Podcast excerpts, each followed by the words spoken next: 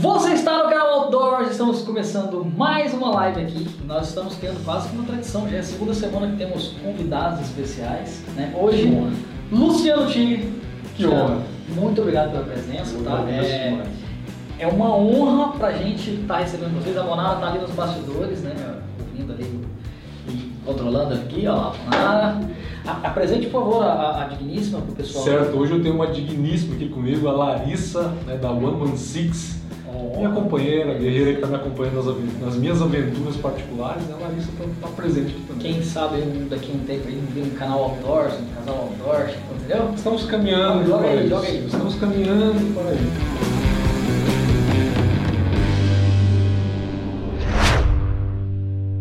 Pessoal, para quem não conhece, esse é um cara demais. Ele tem um currículo super extenso, mas resumindo, eu conheci ele quando a gente resolveu fazer aí um uma aventura na Mata Atlântica, tentar sobreviver aí a cinco dias de selva atlântica, Mata Atlântica, porque não é selva, selva é só amazônica, né?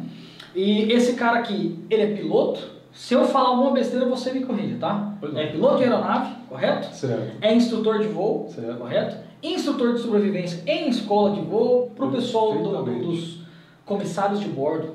Não é aeromoça, viu? É comissário de bordo. Comissário de bordo. Certo? Sempre, sempre o termo técnico correto. E é basicamente o pessoal da aviação. Né? Hoje a gente vai falar, a gente vai conversar sobre é, uma possível queda de aeronave, o que você deve fazer, como você deve se portar. Vamos abordar algum, alguns temas da aviação, alguns temas da sobrevivência.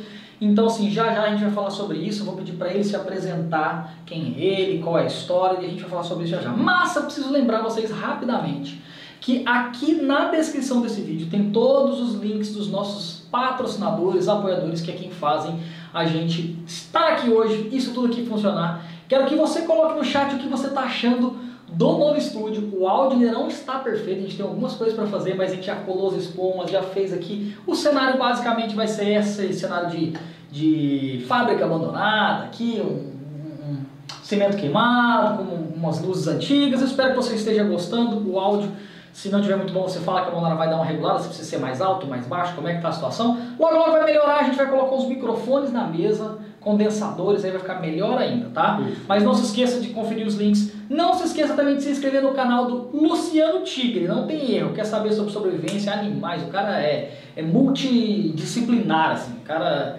manja tudo aí. Vale a pena, conheça o canal do cara que tem muita coisa legal. Lembrando que nós, eu e Monara, Monara e eu, eu acho que o Luciano também, iremos para o Cupur. Opa! Correto? Já me sinto lá. Já, então, Já vamos, se lá. você quer participar, não se esqueça, tá no primeiro lote, está mais barato. Vai ser limitado por conta da pandemia, então não perde tempo. Vai lá, acho que o link está na descrição. E tem também o curso de Bushcraft do Costa, do Humberto, que teve aqui semana passada, o link também está aí. Foram muitos recados, mas chega. Chega de recado. Luciano, com suas próprias palavras, quem é tu? Certo. Eu sou um rapazinho saído de uma cidadezinha chamada Pato Branco, no sudoeste do Paraná. Sempre envolvido ali com a atividade mateira, né, por conta do meu avô, que era basicamente um, um, uma pessoa de, de, um ímpeto de natureza o tempo uhum. inteiro, né? Então ele se estabeleceu na, na, beira de um riozinho do sudoeste do Paraná. Eu tive a sorte né, de todo domingo meu pai frequentar esse sítio com a gente. Foi dali que a atividade toda que eu inclusive faço hoje, né, nasceu. É, com 12 anos, meu pai foi para a Amazônia brasileira, né, a região amazônica em si, para o estado do Amapá. Amapá. A gente fixou residência na cidade de Macapá e com 12, 13, 14 anos eu comecei a ter contato com os índios e os mateiros da região amazônica. Aprendeu lá na raiz da coisa. Exatamente. Na verdade, por conta do convívio com o meu avô, né, eu achava que sabia alguma coisinha já com essa idade tenra, mas em contato com os índios e mateiros, eu percebi que na verdade eu estava começando a aprender a entender o que, que era realmente fazer a leitura da natureza, né? Uhum. A, a, a, leitura correta para realmente ter uma desenvoltura, ter segurança, saber o que está fazendo. É, tive a sorte de, na idade adequada ali, servir o exército brasileiro uhum. e... Então você foi ex-militar? Sou ex-militar. Né? Por estar tá, por tá morando em Macapá, na cidade de Macapá, eu tive a sorte de servi na infantaria de selva. Oh. É, e a ideia que eu tinha era a seguinte: eu vou aproveitar o treinamento militar e vou realmente aprender a sobreviver. Uhum. Só que quem passava a sobrevivência em si para o militar lá eram os índios saídos de aldeias lá da região do Oiapoque, né, região mais ao norte do Brasil. Uhum. E esse pessoal então instruía realmente como a leitura da floresta tinha que ser feita. Nada mais justo, né? Que eles, é. estão ali há milênios. Exatamente, o pessoal que está ali. Então o exército ele tinha essa, essa ideia fixa de realmente saber com quem dominava a floresta. Inteligente. Né? Então é, foram 10 anos de Amazônia, né, de operações ali na Amazônia. Um bom tempo Você foi militar por 10 anos? Não, eu fui militar por 3 anos. 3 anos, tá. Só que eu vivi na região amazônica por, por 10 anos. anos. Ah, tá, entendi. Então foram 10 anos. Ah, então você não ficou só um ano obrigatório? Não, não. Você, é o famoso seguiu carreira? Isso, é entre aspas, né? Porque eu estava ali como praça, uhum. né? Deu 3 anos, acabou acontecendo o seguinte, né? Porque eu tenho esse link com a aviação. Sim. Né? Sobrevivendo, a vida é sobrevivência e aviação. Uhum. Essas duas coisas. Então, eu estava embutido nessa ideia da sobrevivência militar, sendo treinado pelos índios né, do Exército Brasileiro, os mateiros do, dos entornos ali da região também, e aconteceu uma operação aeromóvel no Exército. É, e por, por ter uma estatura um pouquinho mais alta, ali, com, é, se, se, eu vou, se, eu for comparar com quem ah, vivia na região. Ele é quase da minha altura. É quase a mesma coisa, né? Quase a mesma coisa. Se, se você segue live há muito tempo, você já tá ligado no travesseiro tático aqui, né? Mas beleza. Travesseiro Conta pra ninguém, não. É, sigilo. E funcionou mais ou menos da seguinte forma: nas operações aeromóveis, quem embarca e desembarca, é, quem embarca primeiro e desembarca por último é sempre a pessoa mais alta. Então a gente fazia operações ali. Porque se com... enroscar é o último mesmo. Exatamente, né? já, tá, já fica por ali é. mesmo. E a gente utilizava aeronaves, né? Black Hawker, é, Super Puma, aviação do exército. Uhum. Por embarcar primeiro, eu sentava no jump seat pertinho da onde os pilotos piloto, uhum. faziam todo o serviço. E acompanhar a pilotagem, a instrumentação, né? como a gente costuma falar na aviação, o aerococos. Uhum. Bichinho que pode te infectar se você tiver muito contato ali com a aviação. Ele me pegou. Picou ali já era. Ele me picou. Naquele dia, no dia dessas operações aeromóveis, né, era um transporte de Macapá, transporte de tropas de Macapá para Oiapoque, eu descobri que eu queria trabalhar com aviação. Né? E, foi o que acabou acontecendo. Eu retornei para o sul do Brasil em 2001 e comecei a estudar para ser piloto, aos uhum. trancos e barrancos.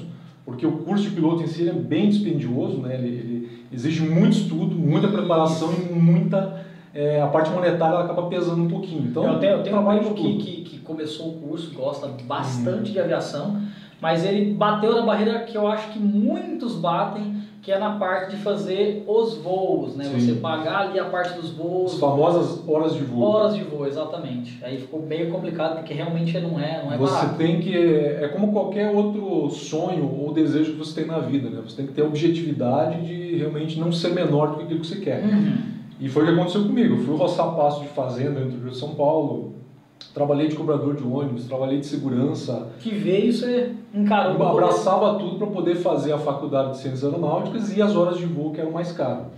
E consegui meu primeiro emprego, aos trancos e barrancos, também trabalhando na secretaria de uma escola, e fui deslocado para a cidade de Paranaguá, onde eu comecei a operar e comandar um aeroporto ali, a escola de voo nesse aeroporto. Depois de toda essa atividade de alguns anos, é, os meus chefes hoje, né, eles eram alunos na escola, lembraram do meu trabalho lá, montaram essa escola e, Luciano, o que, que você acha de vir dar o curso de sobrevivência aqui? Porque eu passei a vida inteira, né, depois ali do, do que as mídias sociais vieram, publicando as minhas atividades. Aquilo que você já fazia. Meu já hobby, tinha... meu hobby era sobrevivência. Então, é... ali tem um cara que já, já pode ajudar nisso, né? Que te viram como potencial instrutor nessa Exatamente. Área. E me chamaram daí para assumir essa parte do, do, curso. Eu vi o que era necessário e comecei a trabalhar nas duas atividades, na aviação em si e na parte de sobrevivência. Então hoje eu treino pilotos e principalmente comissários de bordo, porque é responsabilidade do comissário de bordo é, ter a gama de conhecimentos necessária caso aconteça um pouso forçado. Uhum. Né? Você Famosa tem... queda. Exatamente. A gente costuma chamar, inclusive. Força Exatamente. É o, na verdade, todo pouso, né, a gente costuma dizer na aviação que é uma queda controlada. É porque, né? Você e, saiu e vem pro chão, né? Graças à, à, habilidade do piloto, ao treinamento, ao equipamento, né, sempre é, a maioria das vezes é bem sucedida, né? 90% a esmagadora maioria das vezes. Ela é bem Ó, sucedida. Só para deixar claro aqui bem rapidamente, é, antes dele continuar a história, porque às vezes alguém já pode estar tá aí vendo algo meio fora do... Presta atenção, hein? Ninguém está aqui para passar medo em você e falar para você não voar porque é perigoso. A gente vai falar sobre uma possível queda de aeronave, o que você fazer. Exatamente. Mas se tem uma coisa segura nesse mundo é voar. tá? Você fazer principalmente na aviação comercial. É, nós temos um piloto aqui, mas tem um fã de canais de aviação, assisto muito o Aviões e Música, assisto o seu canal e tal. Então, assim, é, o Lido sempre fala muito que na aviação comercial é o segundo meio de transporte mais seguro do mundo, só perde para elevador. Exatamente. Então, assim, fique tranquilo, viaje à vontade, dificilmente vai acontecer, mas caso aconteça, a gente já vai conversar sobre esse assunto. Exatamente. A ideia é, inclusive, desmistificar, aproveitar a oportunidade para desmistificar algumas coisas, né? Quanto uhum. ao que poderia ser feito, o que não, o que não deveria ser feito, né? e desmistificar essa parte que muita gente de repente tem. Tá, mas eu te interrompi. Né? Aí você é. começou, você está ainda trabalhando nessa mesma área de instrução, é, você trabalha na área de pilotagem também? Como é que é? Como é que está hoje a sua atividade? Então, a sobrevivência na minha vida em si e depois eu fui apresentado ao bushcraft também, uhum. o sobrevivencialismo, né, as coisas que se amarram como um todo ali. É, isso sempre fez parte da minha vida de uma certa forma, né? Sempre foi muito forte em mim. A oportunidade de trabalhar com isso foi uma coisa que eu não planejei, mas ela é um sonho realizado. Uhum. Né? Porque eu faço uma coisa que é um tanto quanto intuitiva. Sempre com aquela ideia de humildade, né? a gente está sempre dentro desse, desse contexto né? como eternos alunos. Uhum. Exatamente como acontece com a natureza. A gente vai para a natureza e você está ali sempre como aprendiz. Evolução sempre, né? Não, não, adianta, não adianta querer sair disso. E então eu trabalho nessa escola, o que eu menos estou fazendo hoje é voando. Está mais instruindo do que mais fazendo essa parte da instrução em si, principalmente focada na sobrevivência para os comissários, porque o curso é obrigatório sim. Sim, sim. É que se, se aconteceu o posto forçado, quem tem a obrigatoriedade por legislação na, na, na banca da, da ANAC em si, né, que é a agência reguladora, é o comissário. O piloto, a gente começou a, a bater nessa tecla de que o piloto tem que fazer também, porque para ele não é obrigatório, mas... Não é obrigatório. Não é obrigatório por legislação, não. A responsabilidade em aeronaves comerciais é do comissário. Mas, assim, é, pensamento de leigo aqui. Né? É, pode acontecer de uma queda de aeronave, a gente sabe que é um, um evento muito drástico, né? Sim. Muitas pessoas podem morrer na queda. Uhum. E pode ser que, pode ser até que nem morreu, mas o, os comissários podem estar machucados, feridos e o piloto não. Então, Seria um reforço a mais na equipe de sobrevivência, vamos dizer, uma equipe de sobrevivência ali, né? Eu acho que seria uma ideia interessante isso aí. Os é, pilotos também. A gente, a gente bate bastante nessa tecla hoje pro piloto em si, porque acontece muito de aeronave pequena fazer pouso forçado, por exemplo, em regiões recônditas do Brasil. Amazônia, por exemplo. Uhum. Eu tive a oportunidade de fazer por duas vezes um curso da Força Aérea, por estar na aviação, ter esse link e poder fazer esse curso lá, que é o Search and Rescue. Uhum. Ele se chama é, buscar e resgatar, né, da Força Aérea, é o único curso que era permitido para civil fazer, o, o, o SAR 005. Uhum. Nesse curso eu tive conhecimento né, de N situações de aeronaves pequenas, que voando em locais mais distantes, né, levando a manutenção da aeronave de uma forma um pouquinho mais é, solta, digamos assim, acontecia da aeronave fazer o pouso forçado e o piloto tá sozinho ou tá... Não, aí não tem comissário de bordo, não tem comissário de bordo. Mona, é, rapidamente, por favor, é, só desliga o ar um pouquinho que tá muito gelado. Eu acho que o Humberto, o Humberto, ó, desculpa, o Humberto tava semana passada. Humberto, Você deve estar com frio, porque eu tô. E rapidamente vamos falar sobre isso, mas se você mandar um super chat agora, a Monara tá tirando um print bonitinho ali. No final da live a gente vai deixar um tempo bem legal pra gente responder todos os super chats e também dúvidas fora do superchat, tá? A gente não vai responder só os superchats, mas se você quiser garantir que a sua pergunta vai ser respondida, é só você mandar um superchat. Você falou agora de uma coisa importante. As pessoas, às vezes, que estão acompanhando agora, não, não conhecem, não conseguem entender a diferença entre voa, é, aviação privada e aviação comercial. Certo. Qual é a diferença dessas duas aviações e o que que isso impacta na possibilidade de um pouso forçado ou coisa desse tipo? Porque já é, para mim, já seria a primeira dica uhum. de como sobreviver a uma queda de aeronave. Né? Perfeito. Né? Escolher uma ou outra. Qual que é a diferença? Perfeito. A gente tem algumas situações pontuais, né? inclusive de pessoas muito bem conhecidas, né? a gente não vai citar nada disso, mas pessoas que provavelmente deve ter acompanhado algum caso nesse sentido, né? Que, por exemplo, alugaram uma aeronave num local distante para fazer um voo curto de uma fazenda para um outro local, por exemplo, né? e acabou dando, dando errado. Locais muito distantes, e, é, por exemplo, uma aeronave particular, né? pode ser, não estou dizendo que é isso que acontece, mas pode ser que o proprietário, por ser um fazendeiro, muito, um local muito distante, de repente ele não leve a manutenção com o mesmo rigor que a aviação comercial é cobrada, né? É cobrada. Por quê? Imagina, a aviação comercial, ela está ali, é, digamos assim, nos holofotes da aviação como um todo. Você tem as Muita empresas. fiscalização. Exatamente. A fiscalização é criteriosa, ela é imperiosa. É, na verdade, ela acontece de forma geral, só que em locais mais distantes pode ser, como a gente sabe, né, que alguém consiga burlar de alguma forma. Então, é muito importante que para início de conversa, né, dentro dessa ideia da sobrevivência, vai alocar um avião, vai fazer um voo num local muito distante, procure se informar muito bem quanto a Como que tá a manutenção daquela... exatamente. Aconteceu com o Boixá, né? Foi o Boixá que faleceu no helicóptero. que Perfeitamente. tava- Que, pelo, pelo o, o- o final da investigação, era nitidamente uma manutenção não Sim. feita, algum problema. É, é bom entender que a aviação privada não necessariamente só havia, havia... É porque o aviãozinho era pequeno e caiu, não. O voo da Chapecoense, que caiu, foi uma aeronave particular. Aquele voo foi fretado, Exatamente. não era uma aviação comercial. Comercial o quê? Você vai lá, compra o bilhete, vai no aeroporto, entra na fila, faz todo aquele processo de despacho de bagagem e tal. Latam, Azul, Gol e assim por diante. Essas são as aviações comerciais. Sim. Elas têm um grau de. Eu achei interessante. Eu vou até dar essa dica, tá? Para quem, quer, quem se interessa mais sobre esse assunto de aviação ou tem medo de voar, eu indico sempre o canal Aviões e Músicas Com certeza. Lito, que é incrível, um canal muito Com bacana. certeza. E ele falou um negócio no podcast que eu achei muito interessante. É, ele explicou que nem sempre é só fiscalização. Ele falou, explicou o seguinte: um piloto de aviação comercial, Uhum. ele tem toda uma equipe em volta dele. Perfeito. Ele tem os mecânicos que vão lá olhar o avião, fazer aquele, aquele checklist ali de fora.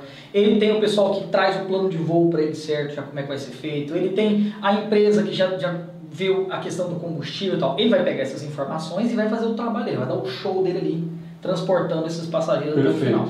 A aviação privada, geralmente, no geral, o piloto é o dono do- avião e ele tem que fazer todo o trabalho dessa equipe. Então, é um acúmulo de funções tão grandes que um Exatamente ser humano sozinho pode, querendo ou não, de vez em quando errar. E numa aviação comercial, como é uma equipe muito grande, se um erra, o outro às vezes vê. Então, tem Sim. uma certa redundância de equipe. Porque na aviação a gente sabe que tudo tem redundância, né? Certo. Se tem um que sistema de tem operação ter. do avião, tem um outro. Se tem um cabo, ele tem dois. Se tem uma bateria, ele tem duas. Tem sempre, É, não tem um redundância. piloto e um copiloto. tem sempre a Por acaso, redundância, né? né? Então, tem Mas na aviação privada, às vezes, nem Pois isso. é, é, se citou o caso do Boixá, né? Próprio Lito fala no- lá no- no- durante a investigação, né, que ele estudou sobre isso lá, sobre essa investigação em particular, um rolamento de 20 anos atrás deu problema. Isso atesta, inclusive, a confiabilidade do aparato mecânico né, de uma aeronave. Imagina, demorou 20 anos para dar problema a peça.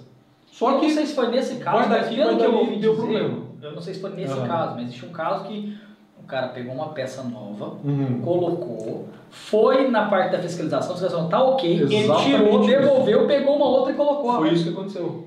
A peça velha, 20 anos Isso na aviação comercial não existe. não pode. Não vai tem. acontecer. Então a fiscalização está ali para isso. Tem dúvida? Entra no RAB, né, que é o Registro Aero- Aeronáutico Brasileiro. Você colocar a matrícula da aeronave que você está querendo locar, né, você já vai descobrir se a certificação está em dia, se está tudo válido. Pode locar. Foi feita a inspeção, vai estar escrito ali não foi, vai estar em vermelho escrito, ó, não foi feita, isso aqui está Então tem uma pendente. forma de você averiguar Tem isso. uma, tem uma forma. Vai no RAB, né? Romeu Alfa Bravo ali, RAB, e verifica. O site da ANAC, você vê isso. É o primeiro passo. É o primeiro passo.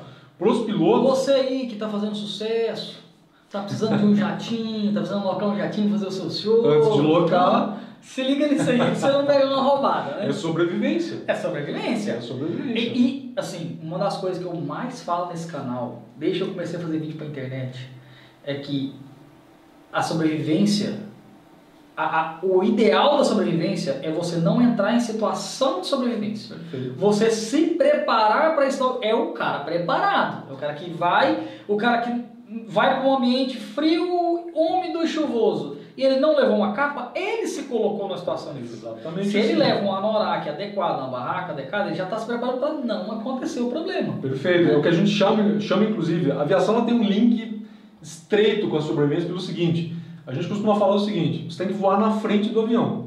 Você está voando junto com ele ou atrás dele, quando der o problema, até você entender a situação, pode não dar tempo.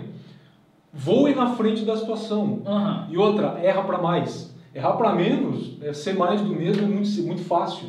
Então eu procuro treinar, a escola em si que eu dou aula, ela é muito é, focada nesse tipo de ideia. Você tem que errar para mais. Uhum. E a gente às vezes força ali uma situação de convencer um piloto a fazer o curso, né? Por quê? Porque ele vai aumentar as chances dele. É mais ou menos como você olhar, por exemplo, para 2020, que foi um ano muito crítico, uhum. né? E quem realmente treinou e se preparou para esse ano?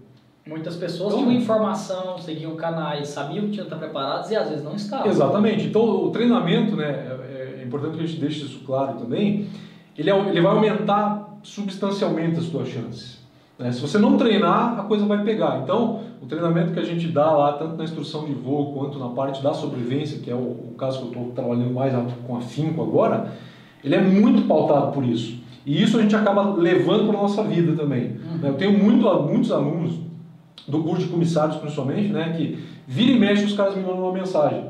Ó, aquilo que a gente fez lá no curso está me ajudando nesse aspecto da vida, uhum. nesse outro aqui, e treinar a sobrevivência, treinar o bushcraft que o Humberto estava falando é, na semana passada aqui, trabalhar os links do sobrevivencialismo, né? Essa ideia toda tipo qualifica, te prepara para a vida. É o que a gente falou com o Humberto, né? O, o, a pessoa que passa uma situação, mesmo que seja simulada, de sobrevivência, o que for, uhum. ele vai se colocar numa situação de desconforto, Sim. numa situação de trabalhar em equipe. E isso vai desenvolver a pessoa como ser humano e dá até para você avaliar o tipo de pessoa que ela é, como ela vai, vai se portar durante, na vida. Porque, meu amigo, quando tira o desconforto é onde a pessoa se revela. Né? Perfeito. É, esse é um detalhe que a gente tem que, tem que citar aqui também. Né? Quer realmente entender como você funcionaria numa situação é, de, de difícil resolução ali, tire o desconforto, né? não se coloque jamais numa situação real para testar Sempre isso. Sempre com possibilidade Sempre de você sair, com cuidado, backup, backup do lado ali, né? Mas é importante. Né? Outra coisa que eu faço na escola é dar aula de meteorologia aeronáutica para piloto.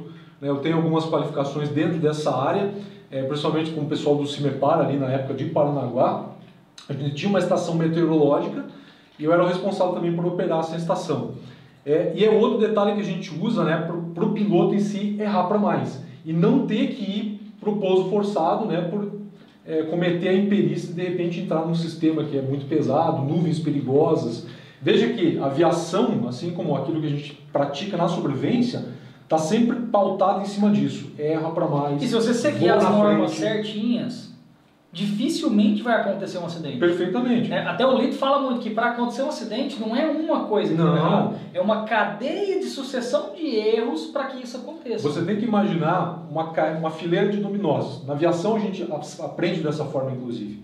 Isso serve para a sobrevivência. Né? Todo dia que você sai de casa, todo dia que você, todo dia que você acorda, é como se tivesse uma carreira de dominós enfileirada. Levantou da cama, a primeira peça foi empurrada. Ela bate na segunda e a carreira funciona assim. Uhum. Se a última peça cair, o acidente aconteceu. Essa ideia funciona como uma simples, por exemplo, foi trocar uma lâmpada, subiu na cadeira, quebrou o pé da cadeira, se arrebentou no chão, quebrou o braço. Pode ter certeza, uma cadeia de eventos aconteceu.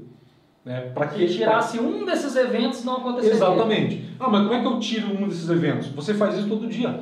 Quando você atravessa a rua, por exemplo, ou quando você se prepara antes de ir para o mato, para não tomar de repente a surpresa de chegar lá e, e, se encontrar dentro de uma situação realmente crítica, né, você tirou peças do meio da carreira, uhum. ela veio caindo e parou ali. Colocou o cinto de segurança, você já tirou uma peça. Olhou para os dois lados, lados tirou uma peça. Você levou um kit de primeiros socorros, Outra peça, sabe se orientar, tem uma bússola, um mapa, já você vai tirando peças desse quebra-cabeça para não derrubar o último. Perfeitamente. A aviação ela costuma ser segura porque os profissionais lá são treinados hoje para terem competência.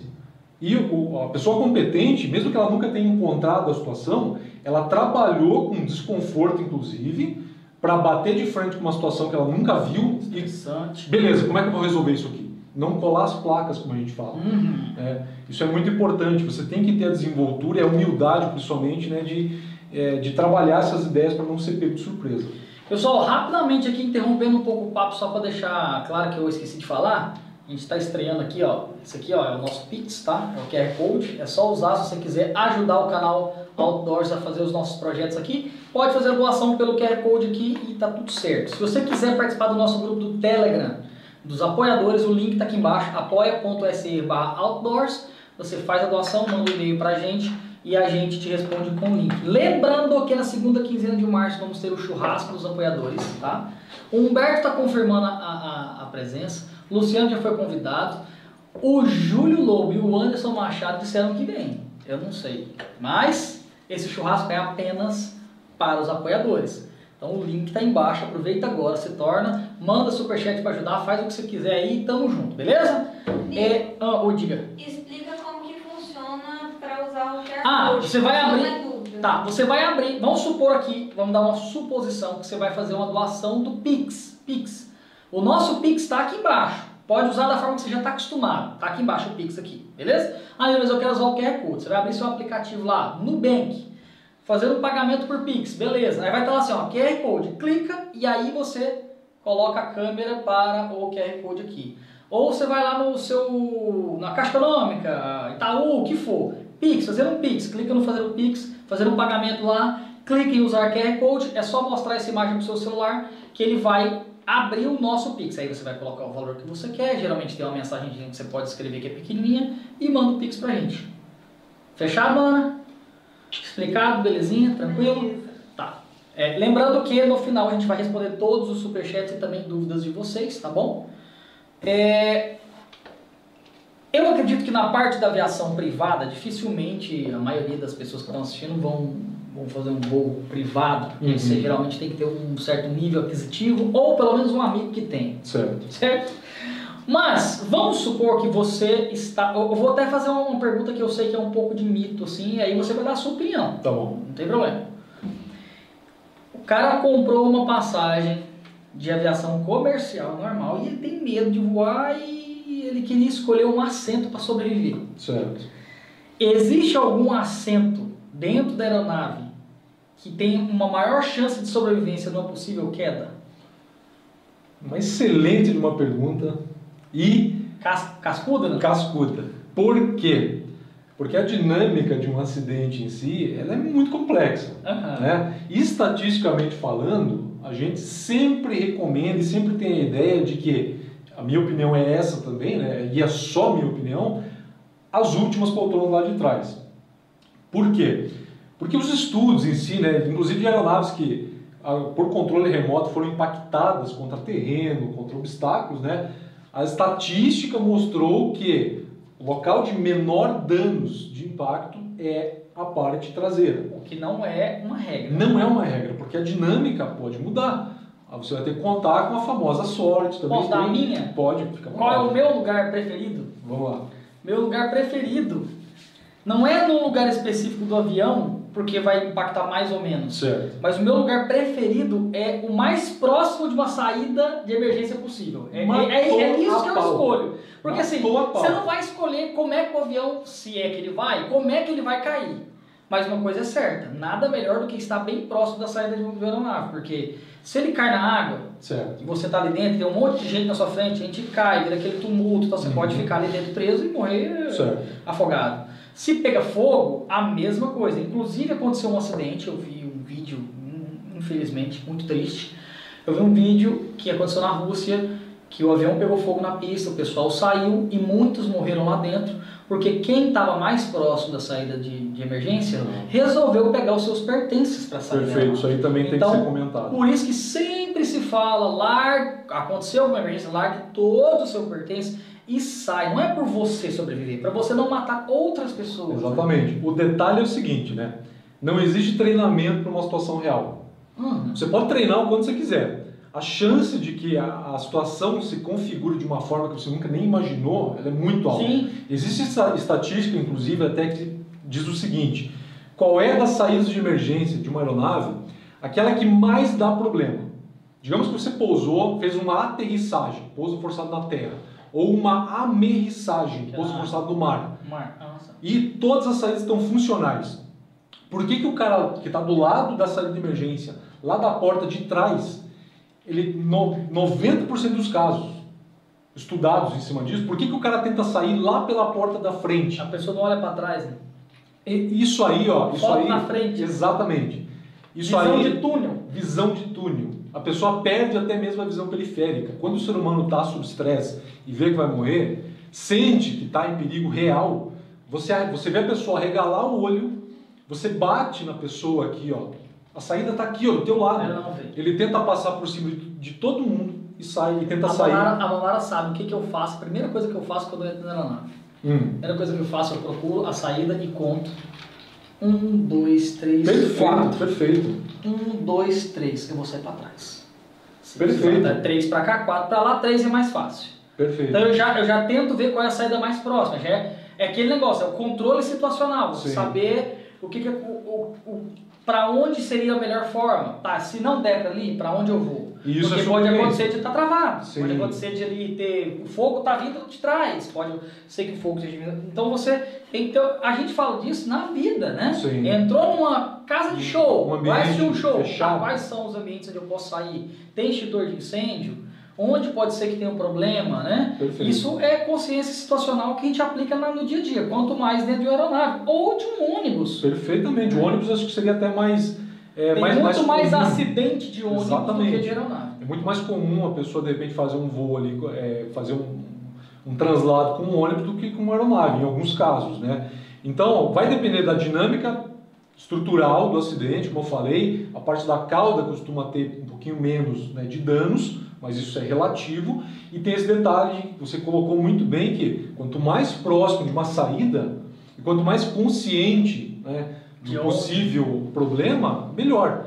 Né? A, a gente fica elencando, eu mesmo faço isso muito em aula, e ah, às vezes o aluno chega no intervalo e professor, mas é muito negativo, fica fala só de pode acontecer um acidente assim, assado, mas a gente tem que Mas é trabalhar. porque você trabalha com a parte do desastre, não com a parte. Se deu tudo certo, você não precisa do curso do- da parte do Perfeitamente. Então a gente treina e fica elencando esses detalhes, né, que parece ser um tanto quanto negativos, mas é para aumentar as médico, chances médico só fala de doença. de né? sobrevivência, Porque o médico está estudando é isso, né? Então, Exatamente. É, então a gente tem, por exemplo, é, sistemas muito importantes, inclusive para a investigação de um possível acidente, instalados lá na cauda da aeronave, por, por essa questão de dano estrutural. Né? Mas esse quesito aí de você estar realmente com a consciência situacional muito bem calibrada vai ser o determinante. Aham. Né? O quanto você treinou a ideia de ter sangue frio, saber o que realmente fazer no momento desse, né? treinar de repente, o comissário treina algumas coisas né, para evacuação e elas ficam automáticas.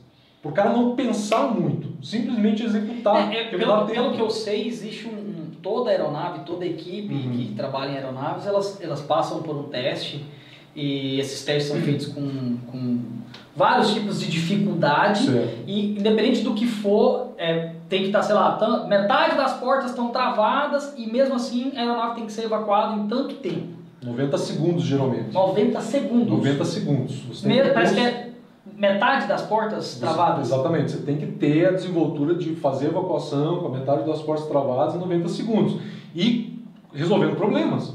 Porque se essa aeronave é, deformar e travar uma porta, não abriu essa, você tem que correr para a próxima, vai ter na verdade alguém da equipe na próxima Uhum. e o fluxo de passageiros vai para lá. Mas teorizar isso e treinar isso no famoso mocap né, na empresa é uma coisa. Por isso que esse treinamento é feito todo ano. Os caras treinam até sair sangue do olho. Por quê? Para aumentar as chances. E pelo que eu sei, colocam é, pessoas que realmente não estão, não tão, por exemplo, pessoas idosas, Sim. pessoas com, com limi- limitação de movimentação. Sim, no, né? no treinamento às vezes você tem é, membros né, da, da, da empresa infiltrados ali para gerar estresse, para aumentar a carga de trabalho Fala mesmo no treinamento. para gerar estresse.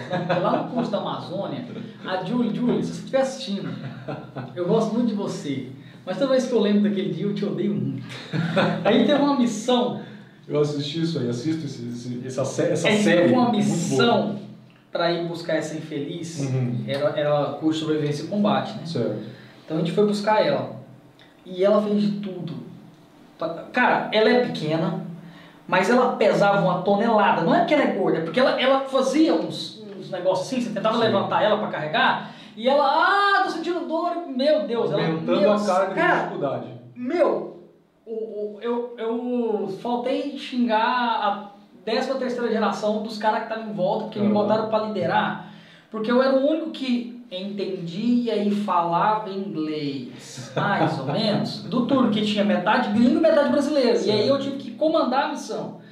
E aí o, o, o gringo não queria ajudar, porque tentou ajudar e ela atrapalhava, ele largou mão e eu precisava da ajuda e nossa, foi, foi muito estressante. Então, eu, eu, eu sei, quando você coloca um membro de uma equipe lá para gerar o estresse, para gerar o desconforto, para gerar o inesperado, é, é, é barra pesada para enfrentar, é, é para passar no teste. É pesada e desmancha você não está preparando, você está esperando. Um né? possível personagem que você montou para de repente se dar bem no curso, ele racha, a máscara racha não, no meio, você não, não consegue. É isso é muito válido porque você consegue ver possíveis debilidades não. e trabalhar isso antes da ocorrência real. Uhum. Então isso é muito importante.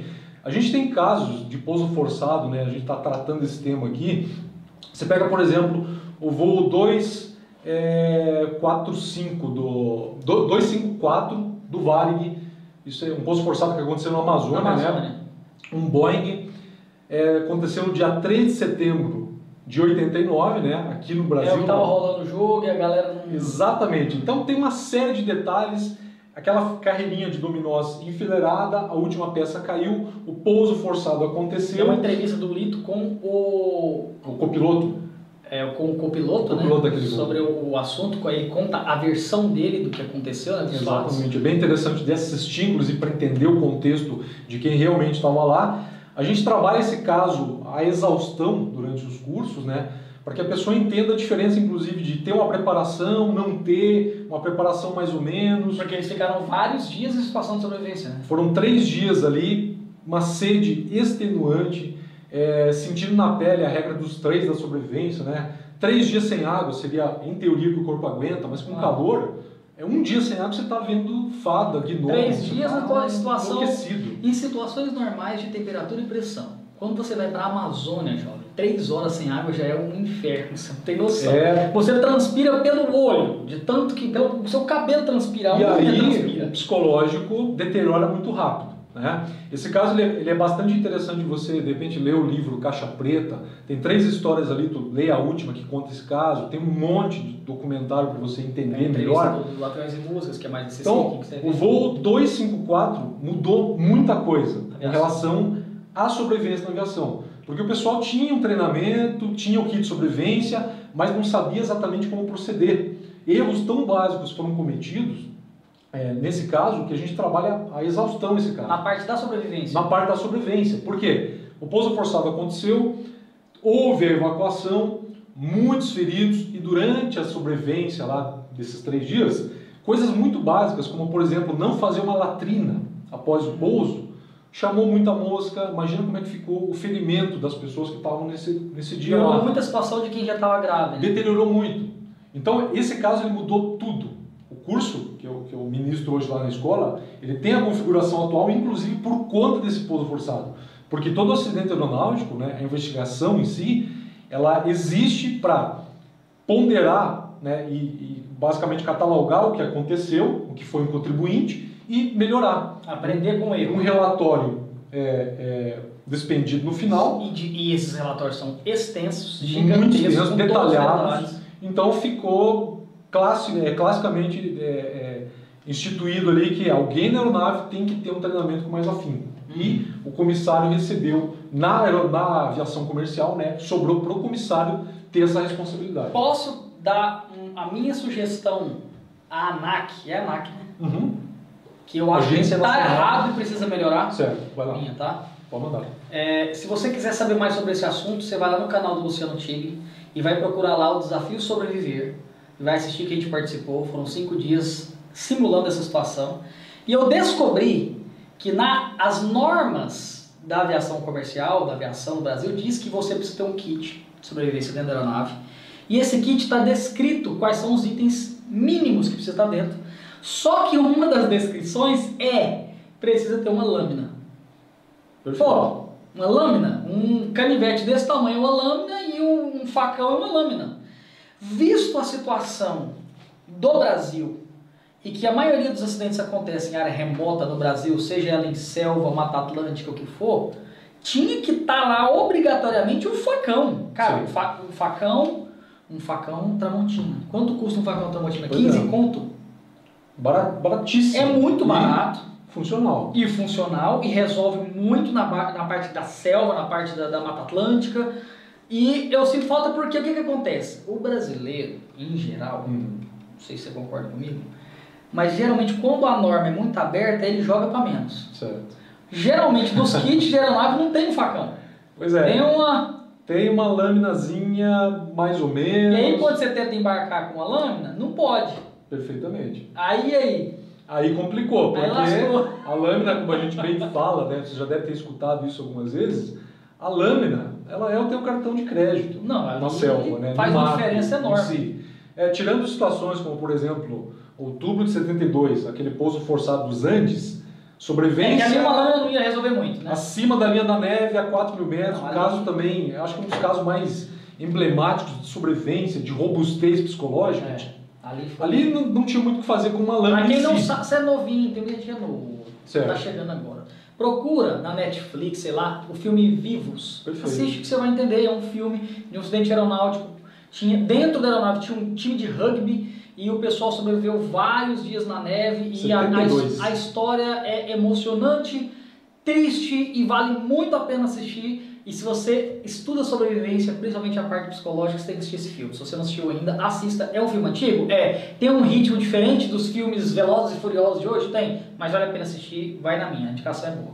Recomendo outro. Tem, ah, acho que ele está disponível até no YouTube. É, se chama Estou Vivo, Milagre nos Andes. Narrado pelo Nando Parrado, Aí eu vou ver. que foi o sobrevivente chave. Uhum. Cara com uma sim, sim. É o cara que resolveu o de problema. uma robustez psicológica que realmente atesta pra gente que se você fortalecer isso aqui em termos de conhecimento, em termos de robustez psicológica, né, a parte aqui mental, você faz o que você quiser nessa vida. Com os devidos é, entraves e degraus, né, que todo mundo tem que seguir, mas é um caso realmente para você é, buscar aí. Procure aí. Estou vivo, milagre nos Andes. Tá? Recomendo fortemente que você É- é- assista seria um, um documentário, um documentário próprio. Com o próprio Nando Parrado, que é o protagonista-chave. É, você tem que pensar, né? É, um, é o- é o cenário que a gente está trabalhando aqui. Um pouso forçado de aeronave, né? na neve, acima da linha da neve.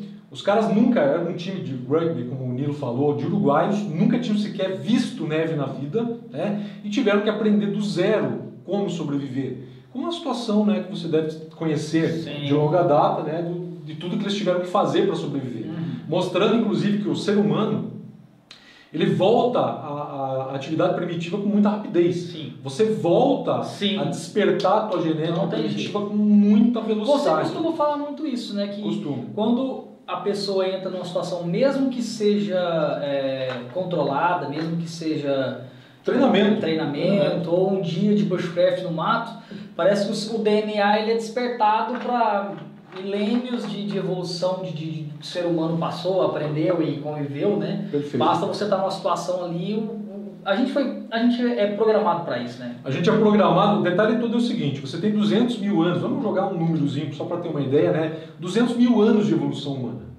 Da Revolução Industrial para cá, ó, 200 mil anos, esse pedacinho aqui, ó, É o conforto. é o conforto que a gente começou a ter. Como é que isso aqui pode sobrepujar Não vai. 200 mil anos de carga genética dos corpos que vieram antes, onde está escrito o seguinte: bruto, rústico, sistemático. pé no chão, aguento a aspereza, né? Então fica muito difícil. Tanto é que eu estou em treinamento. A pessoa entrou no módulo de desespero, estresse, está insuportável. Eu coloco, por exemplo, ela sentado na frente da fogueira. O bushcraft, o Humberto falou isso aqui na semana passada. Fogo, ele é. reconecta. O fogo tem esse Aham. poder. Então, muitas vezes eu acalmo o aluno sem falar nada. Eu coloco ele sentado na frente da fogueira e é a atividade genética ancestral ligada ao fogo, que significa família, segurança, conforto, alimentação quente, ela brota. O cara nem sente que está melhorando, Aham. mas melhora. Então, a gente volta muito rapidamente para essa era primitiva. Né? Se, se a coisa apertar, você volta a ativar esse módulo primitivo muito fácil, E assim, muito rápido. é, lógico que o conhecimento e as habilidades vão facilitar a sua vida numa situação como essa. Uhum. E vão, talvez, até garantir uma sobrevivência. Certo. Mas o ser humano ele é capaz de sobreviver, como foi o caso do pessoal dos Andes lá, que não tinha nenhum treinamento de sobrevivência. 72 dias. 72 acima dias. da linha da neve. Você tem, pra vocês terem uma ideia, não tinha uma árvore, não tinha um galho, nada. É só neve. Neve e pedra. Olha, é muito difícil, eu que estudei esse caso a fundo, de diversas formas, é, não consigo realmente imaginar como foi Não, a situação. eu- eu- Ah, não, você só entende se você realmente entrar no contexto. Uhum. né? Mas faz, dá um- pelo menos um parâmetro né, do quão rápido você pode entrar é, nesse módulo primitivo e fazer o que, é- o que for nece- necessário e acabou. Porque se você virar a página do lícito, moralmente correto, religião, quando você transpõe essa barreira, você ativou o módulo primitivo. Pensa comigo aqui, ó. Você entrou numa aeronave no Rio de Janeiro, 40 graus, em destino ao Chile, que está no verão, 30 e poucos graus, 29 graus e tal. Você vai estar com um casaco de neve dentro do avião? Pois é, Não vai, né? tua bagagem está configurada para calor, né? Me- Vamos esquecer, vamos supor que perdeu todas as bagagens, sua roupa, do corpo, como é que tá? E aí você cai na neve. Foi isso que aconteceu com eles, mais ou menos. Exatamente. Eles não estavam esperando ir pra neve, eles não estavam indo esquiar em Bariloche. Né? Eles estavam indo num voo normal. Então, assim, é uma situação bem complicada, mas é, a gente já falou aí de posição no avião, tudo mais e tal, beleza. Perdemos o controle sobre essa situação, caiu. Certo. Você encontrou sua saída de emergência, porque a primeira coisa que se faz é sair o mais rápido possível. Evacuação da aeronave. Evacuou. né? Beleza, já estou fora da aeronave. A primeira coisa, quais, quais são os passos seguintes que você orienta a pessoa a fazer, a tomar, após uma saída da aeronave, depois da, da, da, da- da aterrissagem? Certo. A gente tem algumas regrinhas em si que a gente utiliza inclusive para facilitar o aprendizado em si, né? A gente costuma falar sempre o seguinte: o, aeronauta, o comissário, ele é treinado para evacuar, se afastar e afastar todo mundo dessa aeronave, porque ela pode explodir, incendiar, alguma coisa assim, né? Triar os feridos, cuidar dos feridos e sinalizar. Uhum. Existe todo um aparato bem moderno hoje em dia, mesmo em aeronaves menores, para marcar o local do pouso forçado. Então a chance de você realmente desaparecer para sempre na, na floresta amazônica, Hoje Não. diminuiu muito, né? muito. A tecnologia avançou muito nesse sentido. Fez a evacuação, se afastou, triou ferido, sinalizou, aí você começa a trabalhar a sobrevivência clássica, como a gente conhece. Vai fazer abrigo, vai fazer fogo, Latrina. latrina, baseado no caso do Varig, se você Aham. não fizer latrina e tiver feridos, ali é um lugar quente, por vai exemplo, dar, vai, vai ter muita mosca. Esse caso foi muito impactante nesse sentido, né? As moscas começam a atacar os feridos, os ferimentos e vira uma loucura, né? Então veja como o mais básico, ele tem que ser seguido. Falam de não, por exemplo, vamos supor que, vamos supor que eu tenho uma caneca dessa lá, sei lá. Certo. eu, num acidente, mais do que no dia a dia, não se deve compartilhar essa caneca com todo mundo, Perfeitamente. porque se alguém estiver doente com qualquer coisa, alguém que está ferido, você vai debilitar mais ainda a situação dele. Né? Com certeza. A parte da, da, da, da higiene, ela, ela deteriora muito rápido numa situação dessa, Uhum. né? Se você, por exemplo, está ali com uma bactéria, alguma coisa que pode dar diarreia, pegou no caneco, manuseou, deu para o outro, pronto, já são dois. E assim vai. Então a gente trabalha esse tipo de parâmetro também. Você não, não vai compartilhar utensílios, vai tentar sempre errar para mais seguindo esse espaço. Óbvio, teorizar isso sentadinho aqui é uma coisa. No meio da, da pancadaria lá é outra, mas você tem que ter disciplina para tentar seguir esse espaço. Evacuou, se afastou, teve o ferido, sinalizou, começa a pensar no abrigo. Ter o primeiro abrigo possível dentro de uma situação dessa, né? Para você não gastar energia. Utilizar, eu voltaria até a aeronave se estivesse mais tranquilo, né? E utilizaria ali as próprias ferragens ou a própria. que foi o abrigo do pessoal lá do- dos Andes, né? Eu Pra aeronave. categórico em falar o seguinte: se não fosse a fuselagem para esse pessoal se abrigar, na primeira noite dos Andes fez menos 30 graus. O corpo humano aguenta ali uma média, a gente sempre, dentro da fisiologia, né, diz que 3 horas de exposição a frio intenso ou calor intenso. A menos 30, cara, são minutos. Em minutos você congela a ponta de dedo, nariz, ah, essa região aqui, ó, Principalmente sem, equipa- sem Acabou. roupa, né? Sem, sem... Existem coisas, na verdade, na sobrevivência no gelo, por exemplo, que é, quando eu falo Que não, pessoas... não é uma realidade nossa. Exatamente. assim. Mas vai que você está voando num local, passando por cima de um local gelado como eles estavam e dá o pouso forçado. Uhum. Né? A gente teve casos já de congelamento de, de órgãos genitais, por exemplo. Meu Deus. Porque é a mesma coisa de dedo. Aí então veja... a gente prefere a morte. Exatamente. A gente tem, na verdade, uma série de, de, de- problemas para solucionar uma situação dessa que são muito críticos. Mas tra- trabalhando em floresta, que seria o bioma assim, mais propício Mais para de fácil repente... acontecer com o brasileiro. né? Exatamente. Você pensa no abrigo, dá para usar aeronave, use, não vá querer fazer como a gente vê na TV de já ir construindo um abrigo primitivo. se você tem a aeronave para ser usada numa Não briga. tem necessidade, É um né? contrassenso. É, é Gastar energia de energia ao máximo. Não vai funcionar. E depois manter a sequência, né? existe a famosa regra dos três da sobrevivência, né? Você aguenta três segundos sem esperança, ou seja, se isso aqui não tiver forte e robusto, desistiu aqui, Já era. acabou. Já era. Três minutos sem ar, né? E aí começa de verdade. Três horas exposto aos elementos, Frio ou calor intenso. exatamente. Três dias sem água, que também é uma média, tem gente que aguenta mais, Mais ou menos. menos. Três semanas Três sem comida. semanas sem comida, né? E no meio do, do se hidratar e se alimentar muito bem, tem um quesito que é importantíssimo: descanse, Hum. durma.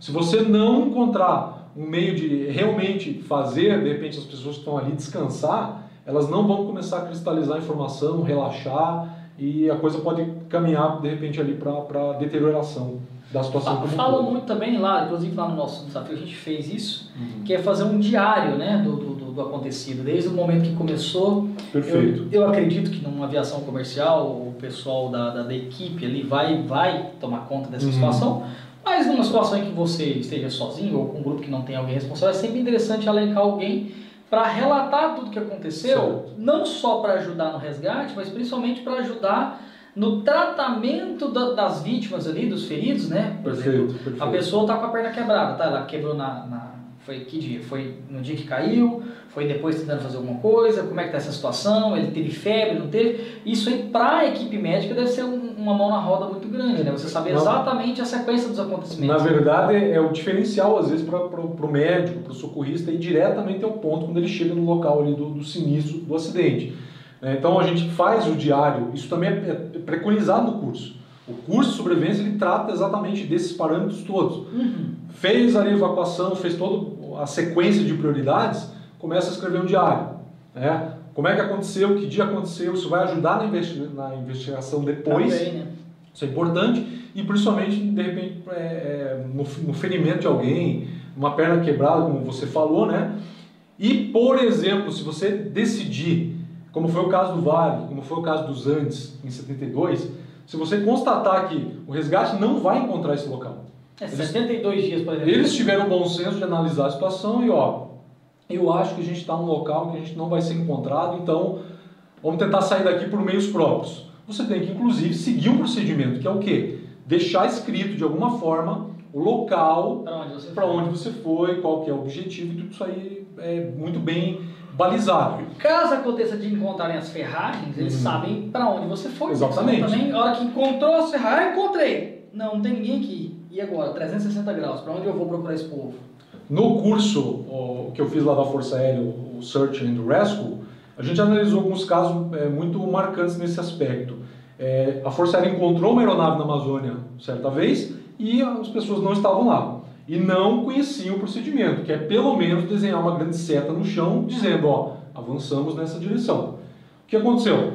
A busca recomeçou. Os caras tiveram que voltar em Manaus, pegar cachorro, cão farejador da polícia, Nossa. descer os cachorros para encontrar o rastro e as pessoas dias depois. Teve outro caso aqui no Mato Grosso de um rapaz aqui de Ponta Grossa, o Michael, piloto agrícola, deu uma pane na aeronave, fez um pouso forçado, foi crítico, se machucou, se queimou e ele fez, né, eh, ele mesmo foi relatar isso em alguns programas aí na, na- na televisão brasileira, YouTube e tudo mais, ele abandonou o local do acidente. Você vê, o comissário alguém que tenha feito o curso sabe que você não abandona o local do acidente. Quando eles encontraram a aeronave do Michael, cadê o Michael? Ele foi encontrado três dias depois do- da, da aeronave em si. Então, são É para coisas... você tomar a são decisão de abandonar básicas. o local do sinistro, da, da, da- da queda da aeronave, Ah, é porque você tem certeza absoluta que não tem como te acharem ali. perfeitamente. Já está ali há muitos dias, ninguém encontrou. É, né, é uma situação muito rara de você de ser mais fácil você sair de lá por meios próprios do que ser resgatado. Perfeitamente assim. É, é, é assim que funciona. Você tem que ter critério. Por isso que a gente fala, a gente fala muito em treinamento. Pode ver que todo mundo que trabalha com bushcraft, sobrevivência, sobrevivencialismo, tem essa ideia de errar para mais. Se prepare, busque um curso, busque um treinamento, pratique. Né? Coloca, se coloque em situação de desconforto sem correr risco, mas para entender como você vai funcionar dentro de uma situação dessa. Né? porque isso vai ser determinante. Com certeza. Né? Num posto forçado, nem se fala, você tem que ter os parâmetros iniciais para começar a transitar dentro de uma situação dessa. A gente falou que dentro da aeronave é obrigatório ter um kit de sobrevivência, Perfeito. certo? Um ou mais, né? É, basicamente, você consegue me dizer basicamente o que tem ali dentro? O que, que as pessoas podem, às vezes, contar e saber que vão ter? Quer dizer, não é porque tem um kit de sobrevivência dentro da aeronave que você vai conseguir estar com ele na mão. Perfeito. Depende de como for a queda, pode despedaçar, pode voar, Você pode não conseguir acessar. pode não acessar, pegou fogo, né? Whatever. Mas vamos supor que tenha. Certo. Você sabe mais ou menos me dizer o que, que tem ali dentro, o que, que eu posso contar se eu achar o kit? Você Perfeito. Ele tem a mesma ideia de um kit de sobrevivência que você monta para ir para o mato. Né? Ele precisa cobrir essa ideia da fisiologia. Você primeiro faz abrigo para não morrer de frio ou Uhum. superaquecer com calor. Tem que ter a- a- os itens de purificação de água. Então, tu Uhum. vai ter iodo a 2%, para colocar lá 8 gotinhas na água, esperar 30 minutos. Vai ter clorinho, né, a parte da purificação. Vai ter meios facilitadores para fogo. Plano A, plano B, plano C, isqueiro, pederneira e assim vai. Vai ter a- o aparato todo para sinalizar. Vai ter a tarde para você fazer a parte do abrigo. Tem que ter uma lâmina, como você bem falou, uma sugestão muito boa para a ANAC.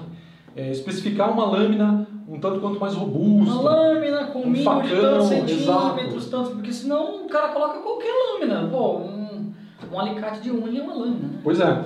Corda para você fazer a amarração básica, os itens de sinalização, todo o kit de, de, de avião em si, ele tem que ter sinalizadores pirotécnicos. Hum. Lado noturno, lado diurno, existem esses bastões. Mesma ideia da pederneira noturno, né? Ele vai ser deflagrado, tem magnésio, gera um clarão absurdo, tem o fumígeno diurno.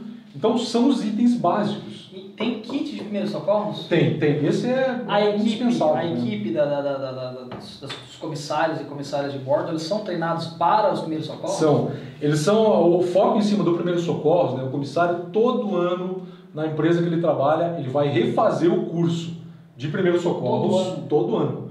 E o curso de sobrevivência na selva. São alguns né, dos principais que acabam fazendo parte do dia a dia do comissário em si, principalmente primeiros socorros. A sobrevivência para calibrar no, no- no- trabalho normal, digamos assim, a robustez psicológica. O primeiro socorros, porque é uma coisa que acontece com muita facilidade em voo. Alguém passar mal, Não é só uma queda de Não nada, é, um não monte é. de coisa que acontece. tem a, a senhorinha idosa que tem medo de voar. Então você tem todo o trabalho psicológico para fazer ali e acalmar essa pessoa. É muito comum que Os alguém passe pilotos mal. também passam por esse eh, parte do primeiro socorros ou também não? Eles têm um treinamento básico para isso, mas não é o foco. Eles têm bastante coisa para gerenciar em si. Mas isso é isso tanto para aviação comercial quanto para aviação privada. O piloto ele não passa por esses eh, pelo mesmo curso que o, por exemplo, vamos supor aí que o, o piloto de aviação comercial, vamos dizer que ele não tem tanta necessidade porque ele tem os comissários e as comissárias. Uhum. Mas e o piloto comercial? Comercial não, piloto privado. Pois é, Então, só são, geralmente- são instruções mais pontuais e eu, eu chamaria de extracurriculares. né? a gente tem, por exemplo, táxi aéreo, empresa comercial que faz, vira e mexe, Por si um mesmo. curso, né? E Não é uma chama, necessidade. Não é uma necessidade, eh, de, não é, na verdade, uma primeira necessidade para esse profissional. Hum. Eles acabam recebendo esse treinamento, mas acaba sendo extracurricular, digamos assim. Né? Eles fazem eh, com aquela ideia de vou fazer um curso a mais, vou, vou qualificar nesse quesito a mais aqui esse profissional. É, é, é vivendo e aprendendo, porque eu achava que toda a equipe que estava dentro da aeronave tinha o mesmo tipo de treinamento em relação, principalmente a primeiros socorros e Certo. a parte da sobrevivência. Eu não sabia que os pilotos não tinham tanta exigência em relação a esse tipo de situação. Pois é, é uma coisa que a gente está trabalhando e tentando mudar ao longo né, do, do tempo, dando treinamento para os pilotos em si. Principalmente tem, tem bastante táxi aéreo que acaba procurando a gente com esse, com esse contexto, né? É porque, eu, fazer o treinamento por fora ali. porque ele não, não tem equipe. Ele vai estar sozinho ou com um copiloto. É, eles trabalham muito com uma coisa que a gente chama de gerenciamento de cabine. né? Cada um tem a sua função. A função do piloto que o piloto vai ser bem determinada lá com a instrumentação, a parte da pilotagem em si. É, é- é evidente que numa batalha real dessa de um posto forçado o cara vai trabalhar, é, como já aconteceu em casos reais, né, muito com os comissários, mas a pessoa que recebeu treinamento em si por legislação vai ser o comissário. Eles é que vão estar qualificados Uhum. para trabalhar dentro de um cenário como esse. Entendi. É... Manara, tem algum alguma dúvida que tá, que tá pairando aí? Alguma coisa mais pontual que a gente possa responder? Ou tá todo, o pessoal tá mais... O pessoal tá vidrado, ninguém fala nada. Então, eu, eu, eu vou aproveitar rapidinho para levar vocês a entrar no canal do Luciano Tigre. Tem muito conteúdo legal lá. O cara é fera, então ajuda lá. Se inscreva no canal, dá aquela curtida nos vídeos lá, fala que veio pelo Outdoors, tá? Manda sua dúvida, a, a su- sua mensagem, que você quiser colaborar aí com a nossa conversa aqui, com o nosso bate-papo, tá? Que a gente vai passar para ele aqui e a gente vai discutir sobre esse assunto. Fica à vontade para mandar também o seu Pix, tá aqui ó, QR Code, tem aqui o Apoia-se, vamos fazer um churrasco dos apoiadores no, do meio para o final de março, então corre dá tempo, já tem presença confirmada da galera aí, tá bom? É... O que mais que a gente pode falar em relação à sobrevivência pós queda de aeronave que possa complementar e alguma dica, alguma coisa que possa ajudar, alguma história que você conheça, não sei, tem alguma coisa a mais que a Certo. A, a sobrevivência como um todo, né, o quesito que a gente mais bate desde sempre, em qualquer treinamento, em qualquer conversa, em qualquer roda de fogueira, é aspecto psicológico. É, a gente vai ter que trabalhar muito nesse sentido, mesmo nas nossas atividades de treinamento, a gente que faz vídeo, né? Eu procuro trabalhar muito esse aspecto psicológico porque a vida real é surpreendente, né? Você está dentro do cenário, você está ali sobrevivendo. Por exemplo, dentro da ideia de um pouso forçado de aeronave comercial. né? Diversos sobreviventes. Né? É, você poderia me perguntar também qual é o cenário mais crítico que eu teria? Que eu posso ter o, o pouso forçado na selva, posso ter o pouso forçado no gelo, como já aconteceu, em desertos ou mar. E eu vou te falar que aquilo que mais pega no psicológico é a sobrevivência no mar. Eu tive a oportunidade O de pessoal treinar. fala que no mar é mais difícil. né? O mar é um negócio que eu tive que faz, passar por um treinamento desse para realmente sentir o quanto que ele é pesado. É, porque se você pensar num deserto, no gelo, na selva, ah, mas quando que eu vou pousar num cenário desse? Pode acontecer. Você pode estar dentro de uma aeronave de repente e vira, e vira ter que trabalhar com isso. No gelo, deserto ou selva, você tem o chão duro para transitar de um lado para o outro, é, ficar um tempinho sozinho, né, se isolar um pouquinho para meditar, pensar, no- Fazer alguma coisa, fazer alguma coisa. mente. Exatamente. No mar, eu fiz esse treinamento com a Capitania dos Portos, região de Paranaguá, na frente da Ilha do Mel, ali no Paraná. Foi a coisa mais brutal psicologicamente pela qual eu já passei. Superou alguns treinamentos pesados que eu fiz na época de exército, em termos de psicologia, tá? Pelo simples fato de você estar num espaço confinado com céu azul, um dia lindo, o que deveria ajudar muito a parte interior, o aspecto psicológico, mas tá dentro de um bote com o chão Mole. maleável, mole, né? Gerenciando uma situação com outras pessoas e com dois camaradas lá dentro que tavam, eles eles estavam infiltrados gerando estresse, eram dois militares infiltrados lá, gerando realmente estresse. Pensa comigo o seguinte: você tem que, a gente passou mais de uma semana nessa situação, né? Você tem que purificar a água, fazer comida, Mais de uma semana e no bote. banheiro é o curso de sobrevivência para aquaviários, né, da Marinha do Brasil, da Capitania dos Portos em si. Você tem que gerenciar essa situação com pessoas que, que possivelmente vão ser difíceis, né? O passageiro, por exemplo, de um, voo- de um voo comercial, ele vai olhar para o comissário muitas vezes e falar: escuta, eu paguei a passagem, quero ir embora. Tem gente que faz isso, né? Então você vai lidar com pessoas de repente difíceis ali e quer ter uma ideia disso que eu estou falando? Vai para o teu quarto, se propõe a ficar uma semana em cima da tua cama, que é mole, Sem pisar no chão. você vai ficar uma semana ali sobrevivendo na tua cama. Leve comida, leve água, leve um piniquinho, você vai fazer as necessidades ali. Isso arrebenta o psicológico da pessoa. Cara, deve ser muito difícil. Você tem que fazer tudo ó, na frente de todo mundo, com todo mundo, com a ajuda de todo mundo. Entende? O, o treinamento ó, pega o psicológico. E isso me fez pensar no seguinte: Não existe privacidade, não existe. não existe nada. Me dá É um tempo que eu vou relaxar, eu preciso. Os paradoxos, eles são brutais, porque é, a gente faz, a gente passou por privação de água, né? E é uma loucura para o psicológico. Você tá com sede, Rodeado de água. tendo que trabalhar demais para dessalinizar a água do mar, é possível, mas dá muito trabalho, né? Você vai morrer de sede, cercado pela maior massa de água do planeta, que é o oceano. Isso estraçalha o psicológico. E você sabe que é um treinamento. Eu estava ali consciente. Vai Imagina acabar. um cara que não sabe quando vai sair. Vai acabar. O que é... Foi, foi o que a gente pensou, porque assim, a gente fez o curso de sobrevivência na Amazônia, Sim. a gente fez o curso, que é aula, aula, aula, Uhum. aula, depois prática, prática, prática, e no final ele fez o teste de dois dias. Certo. E a Monara falou que ela se sentiu até emocionada, assim, quando viu o pessoal indo buscar ela, e a gente sabia quando eles viriam. Você Imagina você ficar, sei lá, um mês no lugar e você não sabe se vai vir amanhã ou se não vai vir, ou se virar. Sabe?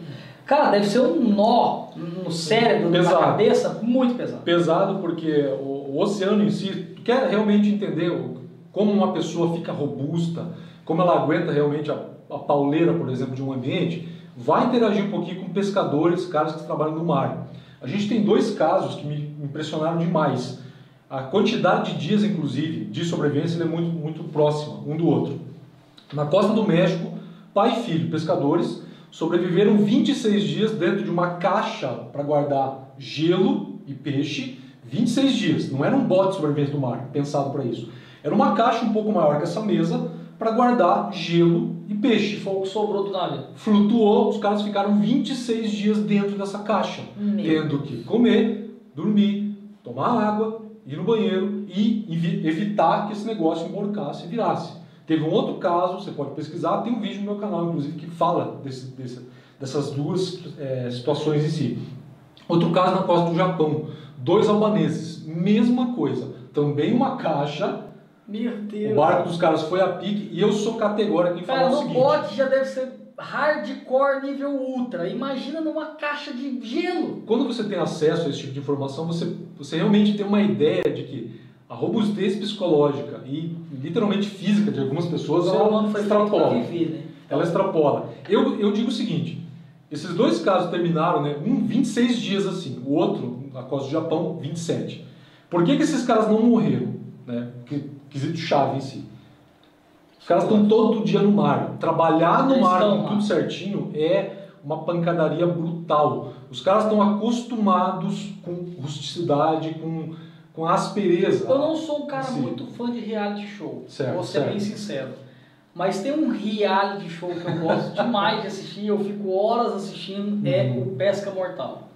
Eu, eu ia citar. Os caras pescam caranguejo gigante do Alasca, os caras trabalham no mar a temperaturas negativas e assim, você quando você começa a assistir e tudo muito dinâmico, muito editado e tal, mas você começa a prestar atenção nas informações, às vezes o cara já tá há dois dias sem dormir Exatamente. trabalhando direto, porque tipo, ah, conseguiu colocar todos a, a fieira e tá muito bom, tá pegando peixe demais. Os caras, ah, peixe não, né? No Sim. caso do caranguejo, os caras não tem tempo de parar. Então o cara tá numa pauleira, mar revolto, onda por cima, aquele negócio, um frio desgramado, e os Sim. caras trabalhando ali sem parar. É E o impactante. conflito, da- nossa, é. E diz que é um dos. dos É um dos empregos mais, perigosos, do mundo. mais né? perigosos do mundo. Ele exemplifica bem. Mas você tem casos ali como o do Steve Callahan, que passou 76 dias em alto mar, o veleiro dele veio a pique, ele só teve tempo de inflar o bote, pegar algumas coisas e voou pro bote. 76 dias, ficou só pele e osso. Mas lutando para purificar a água, choveu, tenho água, não, não choveu, dessalinizador solar, químico e por aí vai. Você tem o caso do marinheiro Paulinho, em 44 também. 133, o pessoal diz que foi 115, mas passou de 100 dias. Meu Sobrevivendo. Deus. Navio torpedeado, ele teve que construir a própria balsa, fabricar o seu primeiro anzol, desfiar uma lona, fazer a linha, trançar, pegar um pacotinho de bolacha que ele achou flutuando do naufrágio, fazer uma massinha, pegar um primeiro peixe, com as vísceras daquele peixe, começar a pescar.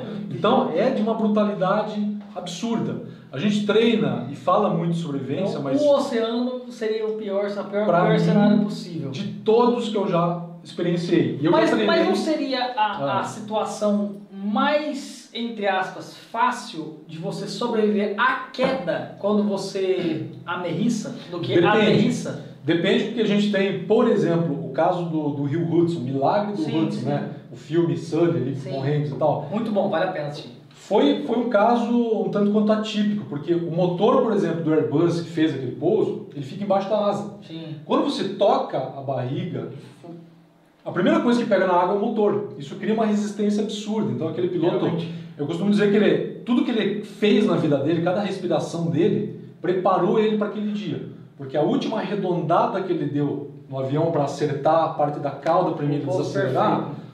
ajustou tudo. Porque quando pega o motor, a chance de romper a fuselagem no meio é muito grande. Arranca a asa, é, combustível, ele tinha acabado de decolar, então Lotado tanqueado de até o de, de- de combustível, né? Então tudo para dar errado. Mas o cara se qualificou a vida inteira. Foi um caso à parte. Tem outros casos de pouso forçado de aeronave no mar onde a coisa não aconteceu assim. Uhum. Porque pousar no mar a gente pensa assim que ah, a água é um pouco mais macia e tal, mas em- com velocidade você vem e é como acertar o concreto se você errar a forma que você vai deixar o avião atacar. água. Muitas pessoas não sabem disso, Uhum. mas a água, se você pegar ela na velocidade, ela parece realmente concreto. Ela é Quem já pulou, foi num rio ou um lago tal profundo, saltou de uma certa altura na água, sentiu o Sim. pé bater que parece que ia estourar o pé, é porque a água, ela realmente. Imagina você a centenas de quilômetros por hora bater com uma aeronave com toneladas, né? Então a, a pancada ali é grande. Então, Aquilo ali foi tomada de decisão e muita perícia. Né? Eu costumo até falar para os meus alunos, para você que está assistindo agora mesmo, né? nesse exato segundo aqui, né, você pode pensar o seguinte: você deu cada respiração até hoje, cada batida do teu coração te trouxe até esse segundo, esse momento aqui, para estar sentadinho me assistindo aí. A pergunta é aquela do, do escritor Richard Bach: valeu a pena? Entendeu? Foi exatamente isso que o Sully usou aquele dia, foi exatamente isso que o Nando Parrado usou nos Andes, em 72. Né? Você é o determinante no final de tudo. Uhum. Então, vai do quanto você trabalhou e qualificou a tua parte é, de conhecimentos, né? A gente tem aquela frase é, muito bem conhecida hoje, né? Quanto mais conhecimento, menos você carrega, porque tá tudo aqui. Então, tem muito dessa ideia envolvida e embutida na sobrevivência, no sobrevivencialismo, no bushcraft, né? A gente tem muito disso sempre acontecendo.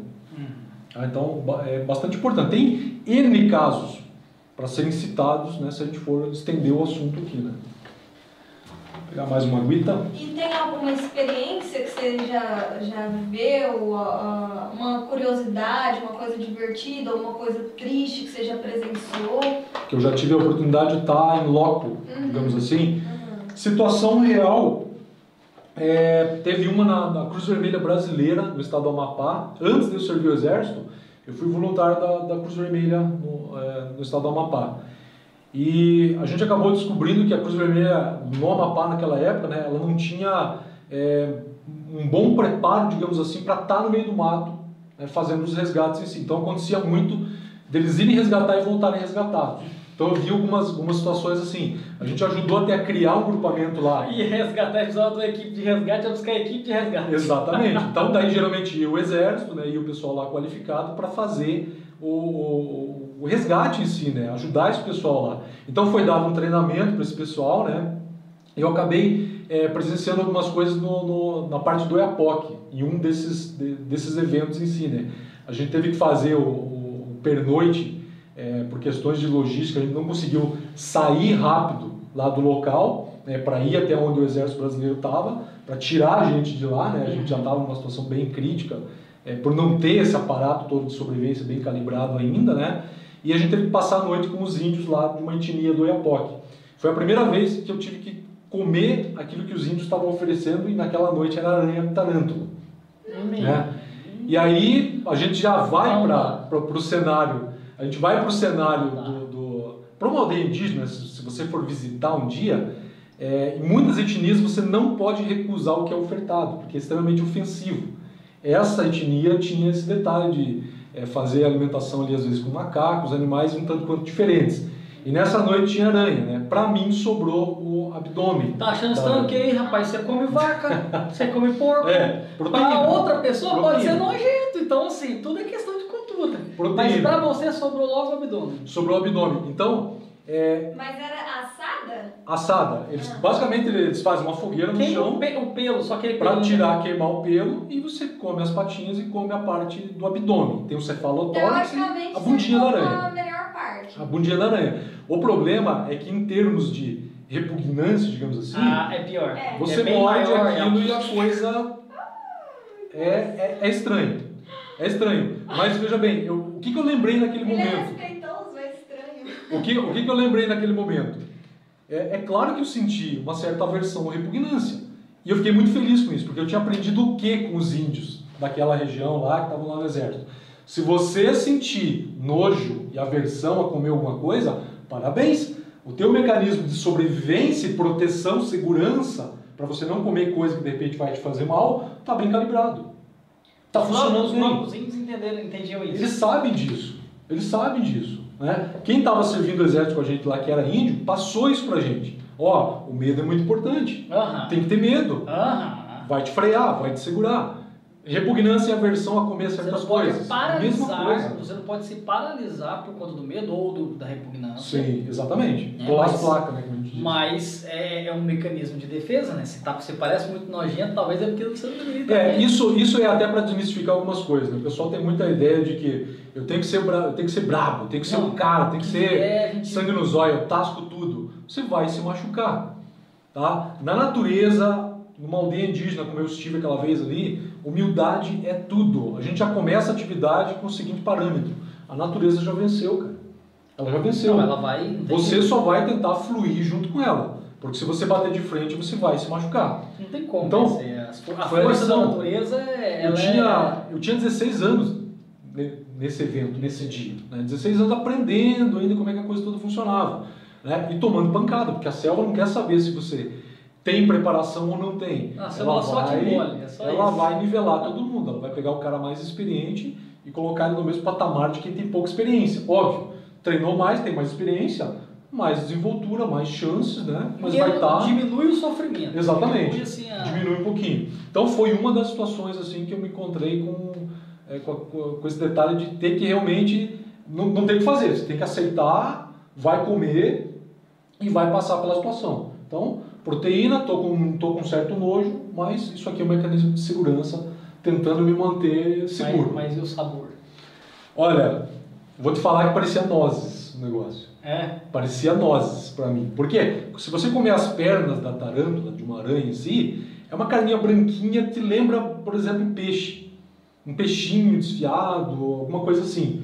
O abdômen é uma massa pastosa amarela. Entende? E para mim soou como nozes. E pra mim, proteína. massa pastosa amarela Proteína. é cacá.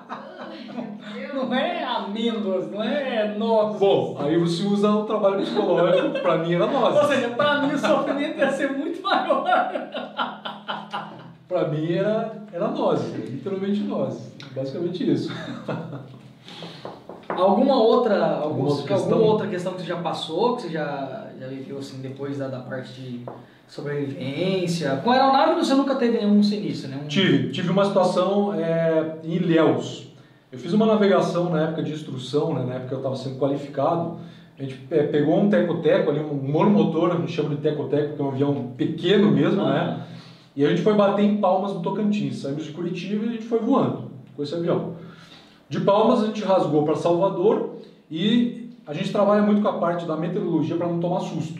Mesmo trabalhando com todos os quesitos envolvendo a segurança, eu e o meu instrutor a gente foi colhido por uma te- tempestade exatamente ali em cima da cidade de Ilhéus, parte litorânea, né, Uhum. em cima da praia, do ladinho de Ilhéus ali.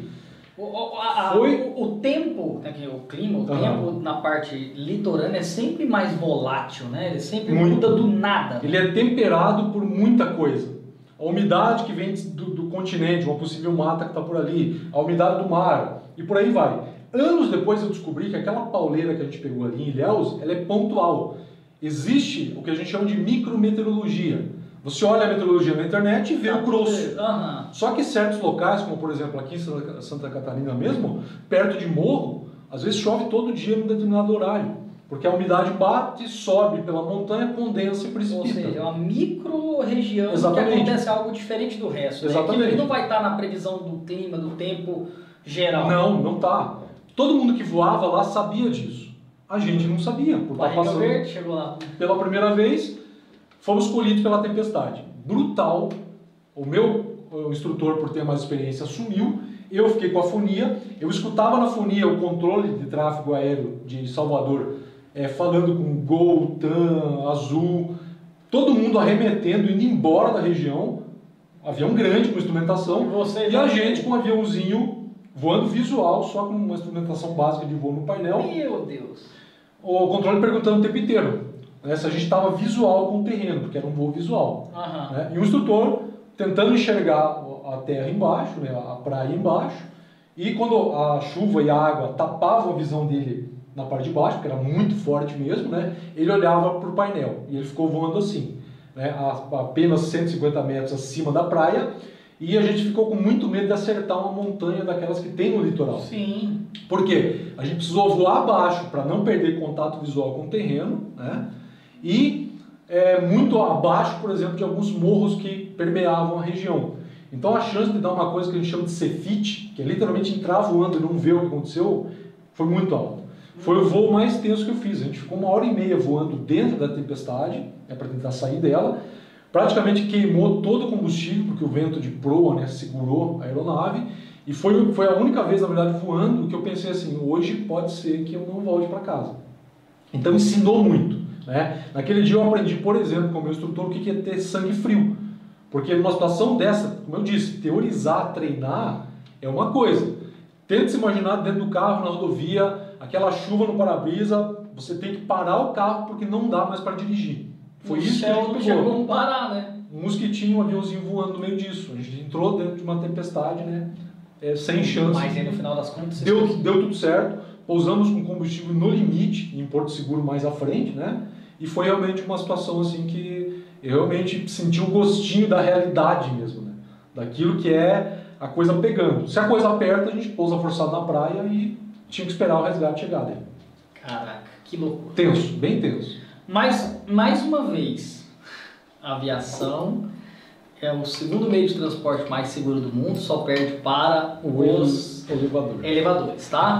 A gente está contando os casos porque a gente está tratando da parte da sobrevivência Perfeito. numa possível queda de aeronave, beleza?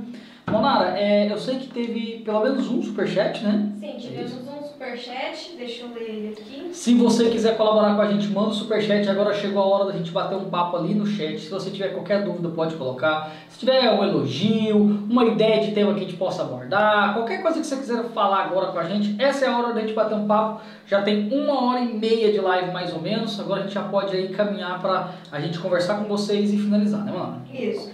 O superchat foi do Zóio Barros, não podia Rodrigão, faltar, né? obrigado. Você é o- você é o cara. Ele disse, boa noite Nilo, boa noite Monara, boa noite Luciano. Boa É isso aí, deu boa noite todo mundo. Não mandou pessoal. pergunta.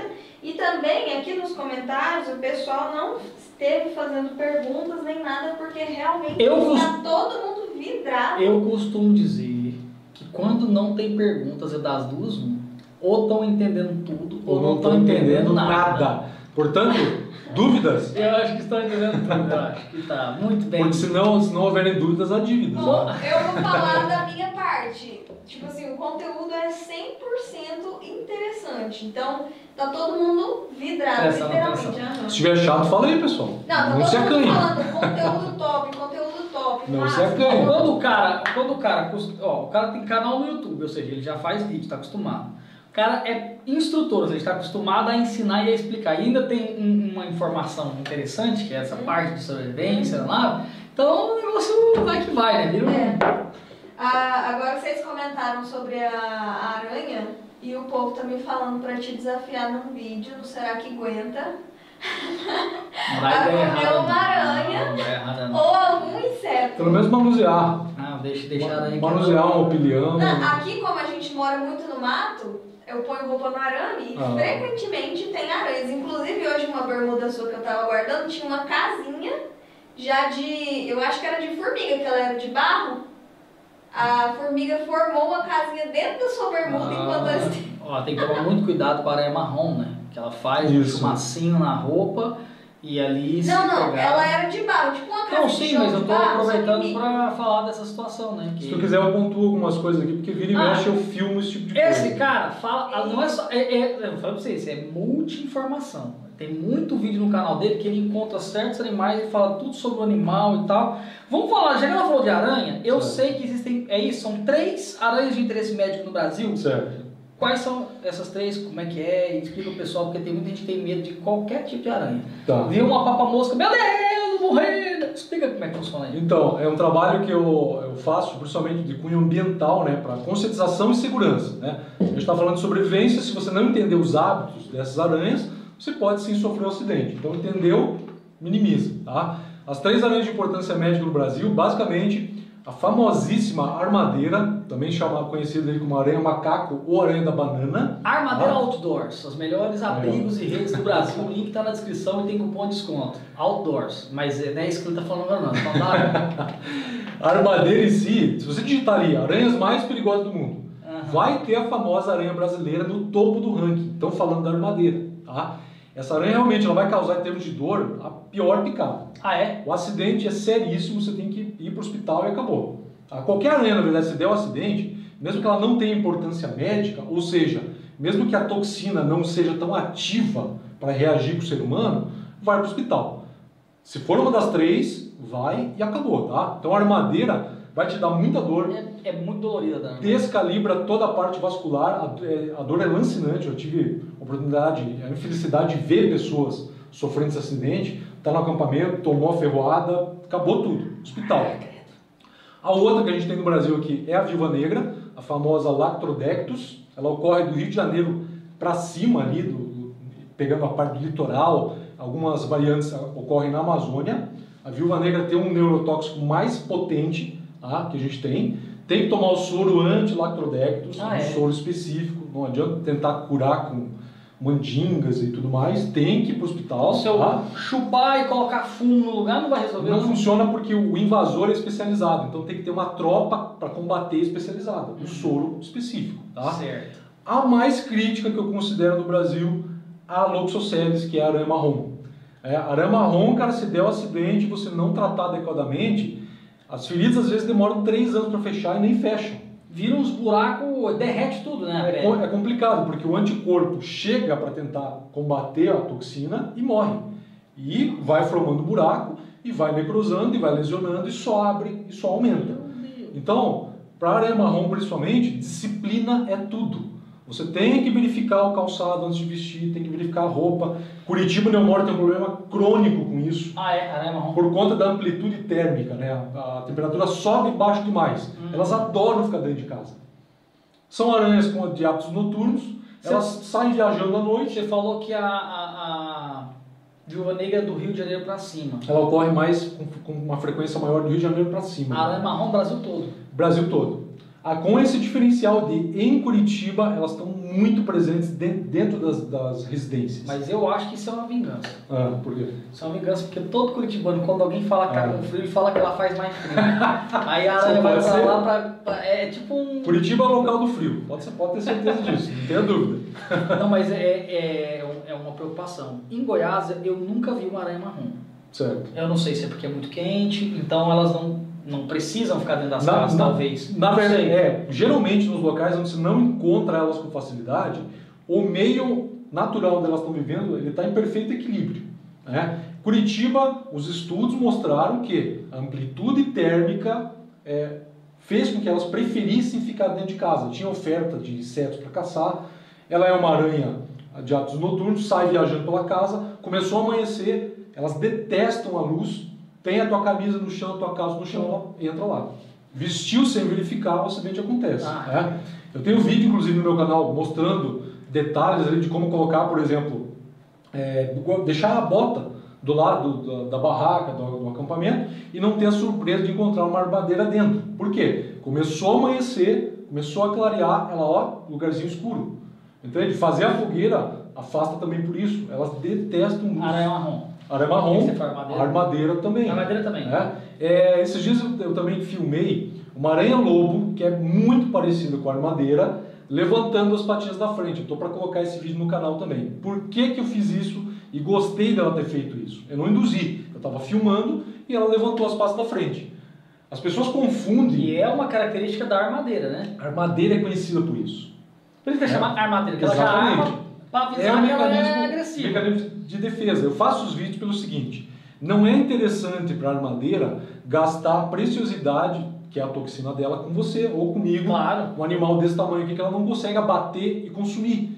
Ela vai precisar, depois de gastar Só a pessoa e você comigo. Exatamente. É defesa, tanto é que você chega perto, ela se levanta, se arma para dizer o quê? Ó, não quero conversa. Vai embora. Eu filmei a aranha-lobo fazendo isso, por quê? Para principalmente trabalhar essa ideia, é uma dificuldade muito grande que a gente tem. As pessoas veem os meus vídeos da aranha-lobo e, cara, isso não é uma aranha-lobo, é uma armadeira. Então as pessoas confundem muito. Eu fiz vídeo até mostrando cada característica de uma e de outra, né? Porque eu sei que tem gente que de repente vai querer meter a mão numa armadeira achando que é lobo. E se der o acidente, Tá, mas eu vi uma aranha, qualquer aranha é melhor matar, é isso? veja bem, vai muito do contexto. Fica matando os bichos no É. seu cabeção. Por quê? É complicado. Porque você sabe que é, é muito. No Brasil é muito tradicional. Eu Cultural, me né? assusto o quanto isso ainda é tradicional. Certo. Viu cobra mata. Pois é, é outra, é outro bicho pessoal- filmo por O isso. pessoal, o pessoal da, da- do interior viu cobra, eles querem matar de qualquer jeito. É O cara complicado. fazer uma cobra que não tem nenhum grau Não de tem ofensividade, peçonha. não tem peçonha, que inclusive é a responsável pelo controle de pragas que a pessoa também não gosta. E aí viu cobra quer matar, Esse viu é o aranha problema. quer matar. É, é comprovado, é comprovado. Você tem, por exemplo, o Porto de Paranaguá, onde inseticidas e uma série de coisas que foram feitas por conta do porto simplesmente desequilibrou a parte do, da, daquilo que controlava o mosquito da dengue. Matou um monte de espécies de aranha. O que aconteceu com o mosquito da dengue? Lá. Proliferou. Então é assim que você desequilibra. Tem que tomar cuidado quanto a isso, tá? Aranha marrom dentro de casa. Não dá para ficar facilitando e deixando esse bicho andar porque você deu um acidente com uma criança, por exemplo, é muito sério, tá? Agora, na natureza, faça uma foto, faça um vídeo e deixe o bicho lá. né? Não vá cutucar, não vai meter a mão. Eu filmo para tentar fazer esse trabalho de, ó, não adianta você querer resolver esse tipo de situação matando o bicho. Tenta afastar ele, mudar o teu local ali de acampamento, ou faz, faz o melhor, faz o correto para o acampamento. Você vai montar o abrigo aqui. Por que é que você limpa o local? É para afastar isso, né? O Pra bicho você- chega, vem pela folha, pela, pelo foliço, chega no local limpo, Ele- vê que está limpo e opa, se eu entrar ali, o pássaro vai me ver e vai me pegar. Então eu vou por aqui onde está sujo. Entendeu? vai se manter É o máximo assim. de, de, de camuflagem possível. né? Perfeito. Olha só, você entendeu o hábito da aranha e evitou que ela entrasse no acampamento porque limpou, acabou. Fez a fogueira, melhor ainda. Segurança nunca é frescura. Boa. Nilo, dois superchats. Explorando em família, marcando 300. Ó, deixa eu falar, Explorando em Família é um canal muito legal, o pessoal teve aqui essa semana, são, é assim, é uma família, são cinco pessoas, né, pai, mãe, três filhos. Os Certo. três filhos têm um caso, conhece Eu sigo eles, sigo São eles. três crianças que fazem vídeos incríveis sobre sobrevivência. Eles ensinaram a fazer uma rede, coisa que eu não tenho habilidade nenhuma de fazer. As três crianças fizeram. Mandou muito bem. Vai lá, conhece lá que vale a pena. Eles disseram, assunto muito importante e muito bem pontuado, galerinha vidrada. Ah, opa! Valeu! E o Zóio Barros O mandou mais. Rodrigo mandou mais um. Rodrigo, obrigado, você é fera demais, cara. Ele Seu perguntou, é no sul que tem muita armadeira? Veja bem, a armadeira como um todo, né? Ela, ela acaba ocorrendo no território brasileiro como um todo. Você encontra, inclusive, eh, na América Central, Peru, Bolívia. Ela tem variantes. Ela pode ter uma, uma, uma dissonância de cores, ser mais escura em um bioma, ser mais clara em outra, né? Mas ela ocorre no Brasil inteiro. Você vai ter na Amazônia, você vai ter no Mata Mas a Atlântica. personalidade é a mesma. É tudo igual. A agressividade level master. É tudo igual. Se você encontrar, por exemplo, um macho de aranha-armadeira, na época de acasalamento, competindo com os machos, ele tá andando, você chegou na frente dele, ele ah, vai se armar e chamar para dançar o tango. Vai ficar fazendo isso aqui, ó. Para mostrar que ele tá ali e que ele não quer conversa. Jamais um bicho desse vai pular atrás de você. Se ele fizer isso, é porque ele entendeu que aquela, aquela direção é a melhor rota para ele sair dali. Esses bichos não querem Não, eu saber costumo falar, acidente com cobras ocorre quando você ou pisa em cima ou praticamente em cima dela.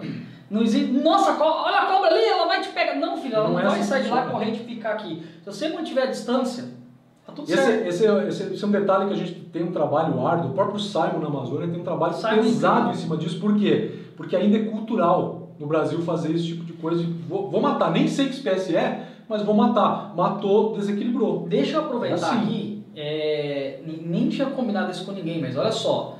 O Simon e o Humberto estão organizando um curso de sobrevivência na Amazônia. Se eu não me engano, são cinco dias no mês de março. Dá uma pesquisada lá no, no, no Instagram lá do Humberto Costa, que eu já passei para vocês, ou no do Simon. Manda um direct no nosso Instagram que eu tento direcionar. Curso de sobrevivência na Amazônia com esses dois caras e vai ter uma equipe, o negócio vai ser fera. Eu e a Monado estamos tentando ir, mas a gente precisa viabilizar as passagens, não sei se a gente vai conseguir. É, porque a gente já foi num curso lá Sim. e tal, aí assim, não sei se seria tão interessante a gente ir novamente. Mas se vocês gostarem da ideia de ver um vídeo sobre esse assunto, inclusive se eu fosse e eu tivesse com o ombro bom, uhum. eu ia fazer a parte de instrução, instrução de sobrevivências aquáticas, parte de instrução aquática é porque eu adoro água, sempre Nada nadei bastante, só que é, com um braço só. Não vai. Eu consigo nadar com um braço só, ah. tranquilo, mas eu não dá para ensinar, né? Com um braço só. Então fica complicado. fica complicado.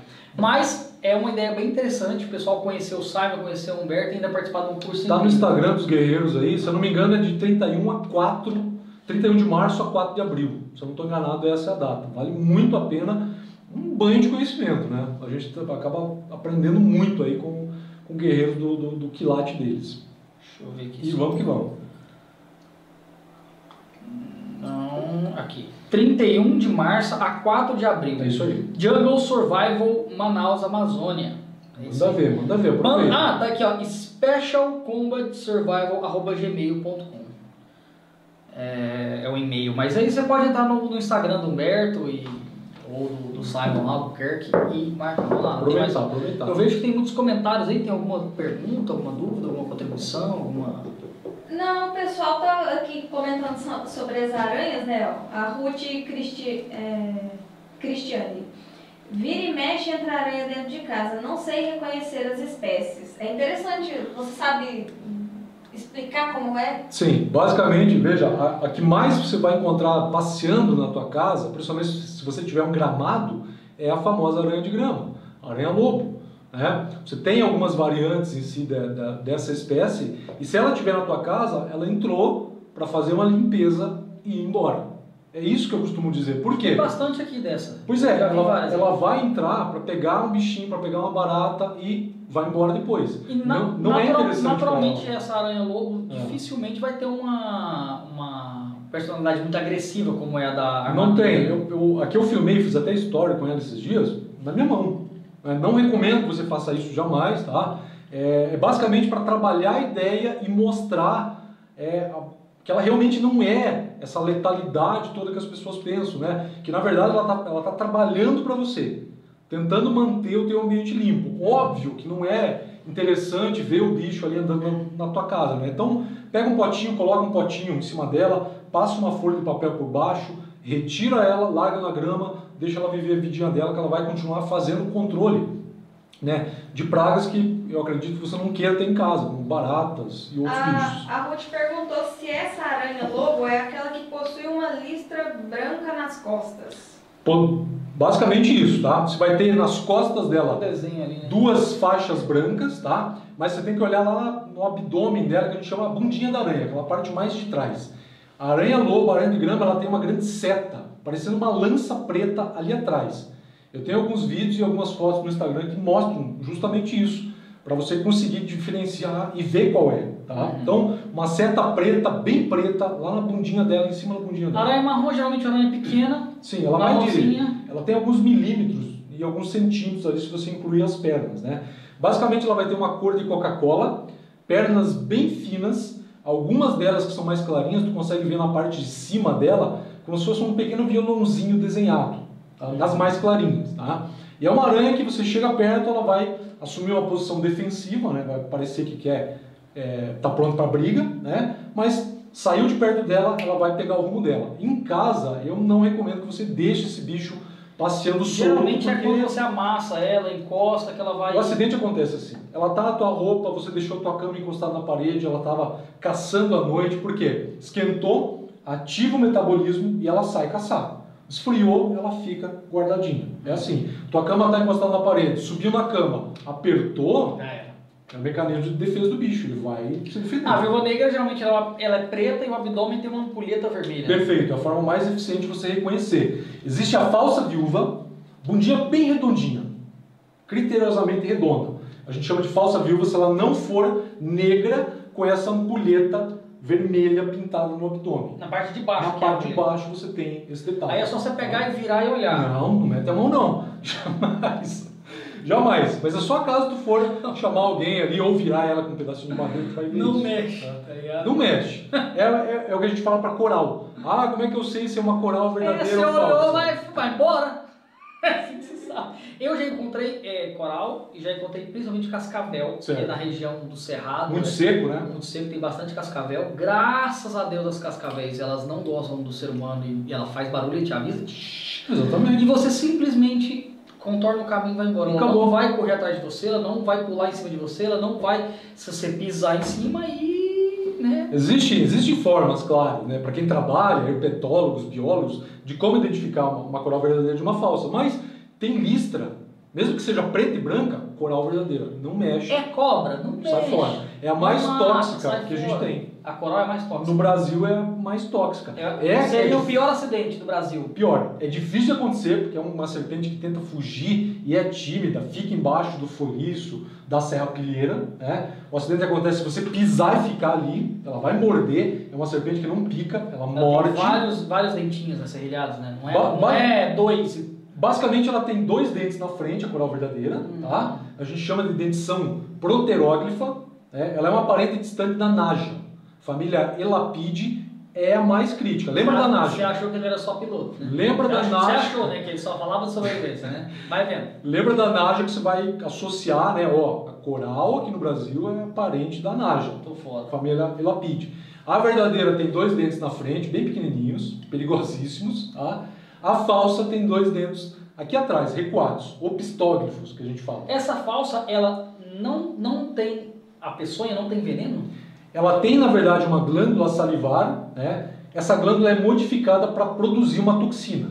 Não é tão potente quanto a, coral verdadeira, né? com a dentição ali especializada na frente, ali certinho, né? mas existe essa, essa toxina porque essa serpente está engolindo uma ranzinha, um sapinho que se estufa, infla o pulmão. Quando ela chegar nesse dente, esse dente fura o pulmão, o veneno, a toxina neutraliza o bicho, ele para de lutar, ela engole. É simplesmente Mas isso. você não vai querer um encontro com ela, então. Não. Mesmo ela sendo a O falsa, acidente, não é o um- acidente é difícil, porque veja, corais abrem a boca, a boca cerca de 30 graus para dar a mordida. Né? A- As perigosas que a gente tem no Brasil, como a jaraca, cascavel, surucucu, urutu, abrem 180 graus, deixam o dente na posição correta e o acidente é pesado. Hum. Serpentes clássicas do Brasil, né? Jaraca, por exemplo, elas picam, dá o beijinho lá e volta pro próximo ataque.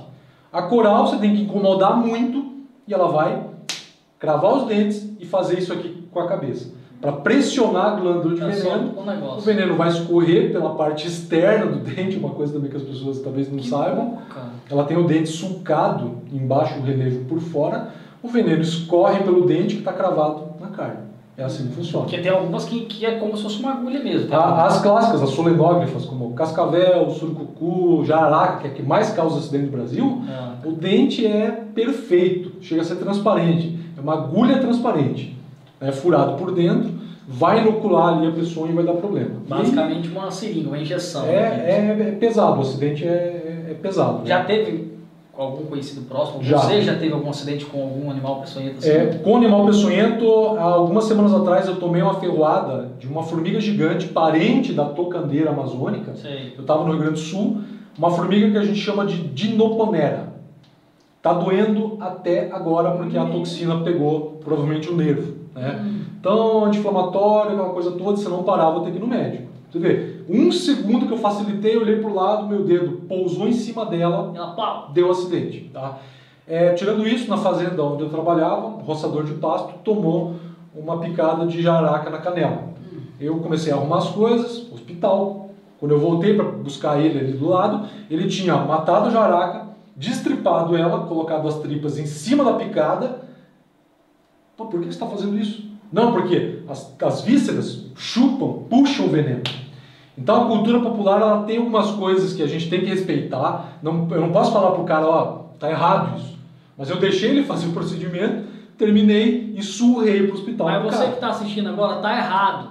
Ó, vai pro hospital. O Humberto acabou de entrar na live. Selva. Fala, Tigrada. Selva. Humberto, manda um link agora aí no chat pra Já. nós, por favor, do seu curso de sobrevivência na Amazônia em ou, ou o link ou como a pessoa faz para entrar em contato, que eu tava falando dele agora e eu não tinha o link ou como as pessoas pesquisarem lá. De 31 a 4 31 De março a 4 de abril de abril. Jungle Survival, lá em, em Manaus, inclusive o Simon vai estar junto. É, é complicada a situação, né? Porque tem muita crendice, tem, Tem. muita coisa que. E assim, eu entendo, eu entendo os antigos pensarem assim. Certo. Porque não havia acesso à informação, não havia. Olha Há só. 30, 40 anos atrás, quem que entendia, né? Mas em 2021 tem tanta informação, tá na hora do pessoal Olha só, Olha, tem que exibir isso. eu acabo, eu acabo fazendo os vídeos e conversando sobre esse assunto pelo seguinte, eu tenho que falar disso no curso de sobrevivência. Animais peçonhentos, eles são na realidade em cenário de final de Sim. semana fazendo churrasco Sim. numa chácara. Sim. Então, entender os hábitos, você previne. Para falar sobre isso, o curso de ofidismo do Exército, alguns que eu fiz, e outra, eu liguei pro pessoal do Butantan e conversei semanas a fio com os caras, para inclusive desmistificar esse tipo de coisa. Entender por que, que tem gente no, no- no interior, eu conheci gente assim, o cara tomou a picada da jaraca e não aconteceu nada. Não foi no hospital e o cara tá lá, não deu nada, uma febrezinha, o cara tava bom. Liguei pro Butantan, escuta, o que, que é isso aqui? Os caras me explicaram. É a famosíssima picada em seco. Então veja, às vezes pode ser que a serpente fure e nem injete a toxina. Ou injete pouco e o corpo vai lá e resolve. Entendeu? Tem muita mística. Mas, Sempre- independente de qualquer coisa, Hospital. hospital. Hospital. E outra coisa que eu acho muito importante. Saiba você que está assistindo, eu posso estar falando alguma besteira se eu tiver me corrigir, mas na maioria dos hospitais brasileiros não há soro antiofídico específico para todos esses tipos de animais que nós temos no Brasil. Então é muito importante, se você for fazer, por exemplo, isso é uma, dica talvez interessante. Vai fazer uma atividade, ó, Nilo, tô indo subir o Pico Paraná. Ó, Pico Paraná, tal. Qual é o hospital mais próximo? Tal. Esse hospital possui soro antiofídico? Entra em contato, pergunta como é que é. Já, se naquela região é sabido que tenha, tô dando um exemplo, tá? É sabido que naquela região tem a incidência de jararacas, cascavel e tal. Entra em contato e vê se tem, porque na maioria das vezes não tem, né? Pois é, veja bem, Pico Paraná, montanha, já aconteceu o caso real de acidente com jararaca ali. A 20 minutos da base, Angelina Caron, soro antiofídico está ali.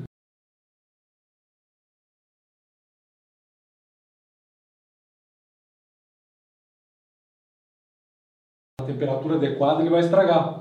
Uma fazenda, por exemplo, onde eu trabalhei, local distante, a gente não tinha o soro lá, né? porque não tinha um local adequado para deixar esse soro, era um local muito mal estruturado, né? deu acidente, hospital. Né? Inclusive o médico estudou para entender os sintomas e aplicar o soro A específico dose correto. correta, o soro correto. Porque tem um soro específico para uma serpente, para outra, né? Então tem, tem esses, esses pequenos detalhes aí. Beleza. Quanto ao outro caso ali, quando é que eu devo é, decidir e optar por abandonar o local do acidente? Vai depender muito da avaliação que você fizer. É, por quê? Você precisa trabalhar com a ideia de que os profissionais da Força Aérea, pessoal do SAR, do Parasar principalmente, os caras só fazem isso da vida. Eles Eles, são estão peritos. procurando a queda da Exatamente. O buscador da aeronave, o cara é treinado só para encontrar padrão é, de vegetação topo de árvore com galho quebrado. O cara bate o olho, tem uma visão acima da média e consegue realmente E existe também o plano de voo, a comunicação Tudo, com as torres, tudo, tudo. isso vai, vai, vai, Vai te ajudar. uma área de busca. né? Exatamente, vai te ajudar a decidir se você vai ficar no local esperando resgate ou vai abandonar o local. O caso dos Andes em 72, o caso do Varig 254 em 89. Nesses dois casos, os passageiros tinham uma noção muito ampla e segura de que se a gente esperar, esses caras não vão encontrar a gente aqui. A gente se afastou muito da rota, está no local onde eles não estão procurando, não estou vendo, escutando a aeronave voando aqui. Passaram-se alguns dias, a decisão é muito clara. Ou eu abandono o local do acidente, tentando buscar é, com uma razoável certeza de direção ajuda, ou tu vai acabar ficando ali, ficando e ficando. Né? Outro, outro detalhe é que você tem que ter critério para abandonar o local do acidente. Eu não posso escolher uma direção sem critérios aleatórios sai andando. Então vai depender. É, na nossa simulação, por exemplo, a gente colocou que o piloto é, viu que pelas condições não seríamos resgatados, certo. que o ELT, que é um equipamento que dá essa localização, né, seria né, tipo o spot ali da aeronave. Eu falo, ó, estamos aqui, teve queda de aeronave, o pessoal quando, quando cai certa força G aciona ele e fala, ó, acidente aqui, aqui, né? Que não estava funcionando. Perfeito. E que o piloto estava acostumado àquela rota, tinha visto, visado civilização a poucos quilômetros, então a gente decidiu sair, mas para mostrar como acontecia, mas mesmo assim não era muito aconselhável fazer isso. Perfeito, por quê? O resgate é treinado para encontrar uma aeronave sinistrada acidentada. É muito mais fácil de achar uma aeronave acidentada do que um grupo de pessoas andando no meio do mato. Né? Então pode ser que de repente, como já aconteceu em casos reais, a aeronave de busca passa em cima do sobrevivente está escondido no meio do mato andando. Andando, ele ouve, mas nem como sinalizar. É. Se você está no local de aeronave, da queda da aeronave, mesmo que a queda causou pouco impacto ali na vegetação, uhum. você vai preparar uma fogueira de sinalização, você vai ter um fumismo Perfeito. Tal. Agora, se você está num, num, num tra... e, e um outro rapaz e um outro companheiro nosso aí, eles criaram essa marca né, para instigar as pessoas a irem mais para a aventura, para a então, natureza. Então, peraí, só um pouquinho. Alissa, faz favor aqui rapidinho. Ai, meu Deus. Pode ser rapidinho, não tem problema não, fica tranquila. Cavalheirismo, dando, sente-se, por favor. Invadindo aqui então. Essa é a Bela Larissa, tira o olho, que é a namorada do rapaz, e o cara é brabo, tá? Explica pro pessoal o One Six, eu, eu não conhecia, então explica pra mim pro pessoal como é que é e tal, como é que. Então, é, a marca surgiu na verdade, como você não estava explicando aqui, é, em decorrência das aventuras da minha mãe e do namorado dela, hum. né? Que eles viajam de bicicleta, fazem ciclo expedições. Que né, massa! Pelo, pela América do Sul aqui, principalmente. E parece e... que caiu de novo. Não, não é possível. Não, aí não. Aí, aí eu vou, aí eu vou ficar muito indignado. Entrou um superchat lá. Entrou um superchat, outros falaram, caiu de novo, caiu, caiu mesmo. Aí a outra pessoa, Áurea, Val... Ah, não, a mãe da Larissa. Ah, eu mandei Aí, pra eles Larissa, dale, Ela tá assistindo. eu mandei pra eles. Será que voltou ou será que...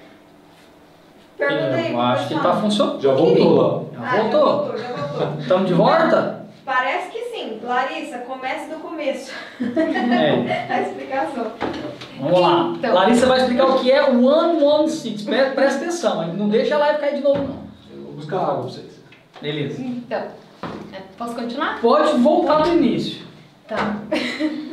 então, a One One Six, essa marca aqui que vocês estão vendo, que tem o brasãozinho aqui também, ela surgiu em decorrência aí da, das aventuras da minha mãe e do namorado dela, né?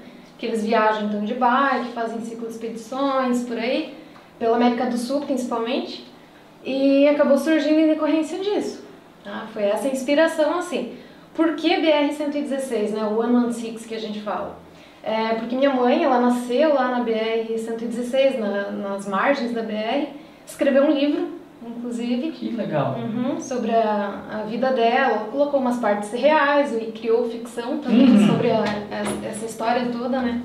Da vida dela lá nas margens da BR-116. E juntando daí com as aventuras deles, aí eles acabaram criando essa marca que é, nós estamos utilizando agora para os produtos de aventura, principalmente roupas de ciclismo. É o hum. nicho que a gente está abraçando, né, primeiramente, nós queremos também aí pra, passar para outros nichos de corrida, é, o pessoal aí que, que faz outros, outras aventuras, né? Trilha também, roupas daí nesse sentido. Uhum. É, uhum. Mas a princípio a gente está abraçando aí o, o nicho de ciclismo. E como é que as pessoas encontram a One One Six? Instagram, uhum. alguma coisa assim? Sim, nós internet? temos, uhum, nós temos o Instagram, arroba 116.br116 e também tem o site www.116br116.com.br. Vocês vão encontrar a gente lá. Então, se você é do ciclismo, ou do cicloturismo, ou do cicloaventura, uhum. ou do mountain bike, que for, entra aí, pesquisa aí direitinho que... Olha o inseto subindo no cenário. Eu vi aqui, cantinho, do aqui. Amiguinha. É, aqui, minha amiga, é casa do outdoors. Aqui tem bicho pra todo lado. O negócio é assim. Então é isso, né? Pessoal, conheça aí, vai ter muita coisa legal, equipamentos, vocês que estão aí nesse mundo aí. Canivete, tem muita coisa. Tem, tem boné, tem boneca. Ah, www.116, como tá na camiseta aqui, BR-116. SIX, 1, 1, SIX, Ah, é six, tinha pulado essa parte. BR, BR. 116. Numeral mesmo? Uhum. Isso, aham. ponto com, ponto BR. 116.com. A gente tá assim porque a Monara tá digitando no chat enquanto a gente tá digitando pra ela, entendeu? Pus no chat. Pro pessoal pegar os. Muito obrigado pela co- colaboração, fiquei curioso, né? Ah, Tá você, certo. que questão é essa? Quem sabe a gente não traz sua mãe aqui pra gente conversar Sim, depois sobre sim. esses assuntos porque eu tenho muito interesse sobre o- esse é, é, cicloturismo, você Sim, fazer a gente uma fez uma ciclo expedição, né? Do, do- do Brasil até Cusco no Peru, pedalando, né? Sim. Ah, é? Uhum. Basicamente com essa ideia aí. Você Eu foi. fui junto. Foi junto. Fui junto. Ah, depois a gente vai contar isso. 824 quilômetros. Meu Deus. E a mãe tem 10 anos de experiência de aventura, então, se quiser. Olha, o que a gente quer sim, é só ela querer. É só marcar se quiser. Terça-feira que vem tem live, se quiser vir, já pode vir. Tá aí, ó. Demorou? Beleza, obrigada, Nilton. Eu que agradeço e é isso aí, pessoal. Ó, é, se você quer saber mais sobre esse assunto, vai colocando nas nossas redes sociais aí que a gente vai chamar a mãe dela pra falar aqui. Beleza. Você também participa da, da, da- dos cicloturismos e tal, faz as, as Olha, de eu iniciei né, com ela uns Aham. 10 anos atrás, lá quando ela teve essa vontade de começar a pedalar, eu fui na primeira e depois eu parei. Hum. Eu desanimei, assim, porque fazendo faculdade e tudo mais. Ah, é correria do dia a dia, né? Mas. Daí ela continuou e por último agora a gente fez em 2019, né? Isso. Do 2019. Acre até Cusco no Peru. Tem no canal isso aí, não? Tem, tem alguma coisa lá. É, aí, ó.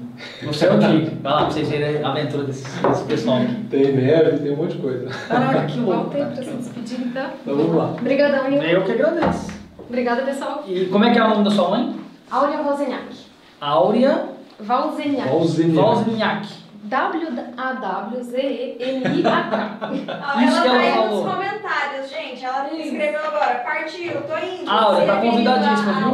Pode vir aqui que vai ser muito massa de conversar sobre isso, porque eu não entendo absolutamente nada. Eu andei de bicicleta a minha infância, adolescência, até o começo da vida adulta, pra tudo na minha vida eu só tinha uma bicicleta. Então eu andei muito de bicicleta, mas hoje eu tô fora de forma, não ando de bike há muito tempo e muito menos nunca fiz nada tão grande assim, nem, nem em sonhos. Bora ajeitar isso. Mas eu então. queria saber como é que é essa história aí, fiquei curioso.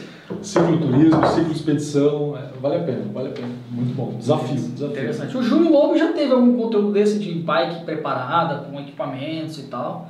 Vamos lá, tem aí o superchat do nosso amigo Rodrigo Barros, o cara mais fera do canal. Aí, ó. Comecei a ver sobrevivência depois de assistir o filme Vivos e 127 horas. Esse 127 127 horas. tem lições. 127 horas é o seguinte, vou resumir aqui, ó.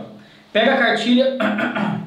O que não se deve fazer para continuar vivo? Aí você vai riscando item por item. Ele fez tudo e mesmo assim ainda sobreviveu. O mais impressionante, o nome desse cara é Aaron Raston. Tá? Montanhista, experiente, guia de montanha, manjava e manja Aventureiro, muito. Top. Só que nesse dia, como o Nilo bem falou, ele fez tudo que não era pra fazer. Tudo. Inclusive o basicão. Cara, se tu for na esquina comprar pão, deixa alguém avisado. Aham. Porque se acontecer É. alguma coisa, pode acontecer, Deus o livre, né? Mas pode acontecer, tem um ponto de partida. O cara foi para um deserto, no meio do nada, quem assistiu o filme sabe disso, né? E se enfiou numa situação extremamente complexa, né? E quando ele se deu conta que ele não tinha avisado ninguém do, da onde ele estava indo, né? O que Já ele estava indo fazer. já não dava mais tempo de fazer nada. Se não assistiu, acho difícil de, de, de repente alguém que tá 127 assistindo aí horas. não Ah, conhecer, procure. tem uma galerinha novinha que tá chegando, às vezes não viu. Não é tão antigo esse filme, Não, é muito não é. legal, é muito bem feito, vale a pena assistir. Teve a 127 horas. consultoria do próprio Aaron, né? Foi filmado no mesmo local, inclusive, onde tudo aconteceu, no né? local, é. No mesmo local, na mesma fenda, Esse no é- meio de um deserto americano, no meio do nada. Esse é corajoso, porque eu não voltaria lá nunca. O cara prendeu o braço e, né? Todo mundo sabe ali que Não ele vamos contar spoiler, não. Fica, fica ligado aí. Mas uma coisa é certa, muito certa. Para não acontecer o que aconteceu com ele, a primeira coisa que você vai fazer é avisar alguém quando você vai sair. E a segunda coisa é ter equipamentos de qualidade. Entra aqui ó, no link da descrição aqui, ó, dos nossos apoiadores, tem vários equipamentos top. Multitool não pode ser baratinho, tem que ser afiado, tem que ser de qualidade, com garantia, porque senão você vai passar pelo que ele passou e você não vai querer passar pelo que ele passou, eu te garanto. assiste lá que você vai entender. Você vai entender do que, que eu tô falando. E a terceira coisa é acompanhar os canais que estão aí dando instrução pra Luciano Tigre, Olha. Outdoors, Humberto Costa, sobrevivendo ao jogo que eu tô vendo daqui. Isso. Tá aí, ó, sobrevivendo ao jogo, você tá convidado, estamos esperando você, só você falar quando é que você pode vir aqui, viu? Grande Leopoldo, Queremos forte você abraço. aqui sentado nessa cadeira pra gente bater um papo legal. Leopoldo é fera demais. Forte abraço pro Leopoldo, fez um vídeo muito bom aí sobre um filtro da hora. Acabou de postar hoje no canal dele aí, aproveita, Filtro lá. é um dos equipamentos que eu não saio sem, sem o meu, o meu filtro Sawyer, não saio sem, porque pode acontecer qualquer coisa, você pode ter que ficar mais tempo do que você imagina, principalmente isso, é uma coisa que isso acontece muito, mesmo com um cara experiente, já vi muito acontecer. O cara, ele, ele subestima, eu, isso é uma coisa que eu aprendi na minha vida, pela minha, talvez, falta de sorte até determinado período, que agora eu tô com sorte, mas o que acontece? Eu nunca subestimo o poder da cagada. Porque as pessoas pensam assim: eu vou fazer um piquenique, eu Sim. vou fazer uma caminhadinha até a cachoeira e vou ficar até na hora do almoço e vou voltar. O que, que eu preciso para ir voltar? Ah, até na hora do almoço? Então é de dia, não preciso de lanterna. Certo. Ah, eu só vou voltar, então não vou levar um filtro, porque eu já tô levando água. Tá tudo certo. Ah, eu vou levar pão, pão de queijo, biscoito de queijo e presunto mussarela e vai dar. Se você torcer um tornozelo, tudo isso pro água abaixo. Você tá voando bem atrás do avião. Sim, bem atrás. Bem atrás da situação. Pô, se, se acontecer algum perrengue e eu tiver que ficar, passar a noite, eu tenho luz, eu tenho abrigo, e isso é muito importante, porque mesmo o pessoal muito experiente, às vezes, é, vai pensando apenas, é aquele negócio, cara tá no avião e o, o avião só tem um sistema de navegação, só tem um sistema de energia, só tem um sistema de alimentação, e aí se pifar, cai. Por é isso- por isso tem tem dois, três, né? E assim por diante. Então, é muito importante você ter backups, você ter é, Errar várias mais. formas- errar para mais. Errar pra exatamente. mais. Por quê? É fácil se enfiar numa situação complexa. Ah. O Humberto falou: verifica se o Luciano pode dar uma falada sobre a queda com o Milton Verde. Hum, muito bem lembrado. Esse foi um caso que aconteceu ali na divisa Brasil-Bolívia. Uhum. Milton Verde, obrigado Humberto, abração para você, guerreiro. Sempre nos ensinando aí muita é, da atividade em si, né? Que você é mestre, todo mundo sabe disso, né? Obrigado, abração, guerreiro. fica bravo quando gente chama ele de mestre. É, mas é mestre e acabou, cara. Cara- Aceita Quem mestre. ensina é o quê? Tem. Quem ensina é É mestre. né? mestre, é mestre. Então, lembrou muito bem Milton Verde, divisa do Brasil com, com a Bolívia.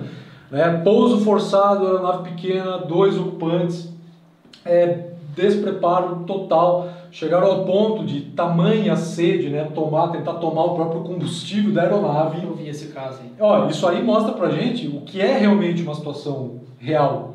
Você, você pode dizer agora, eu tomando combustível de aeronave, tentando tomar água do mar que tem absurdo de sal, jamais.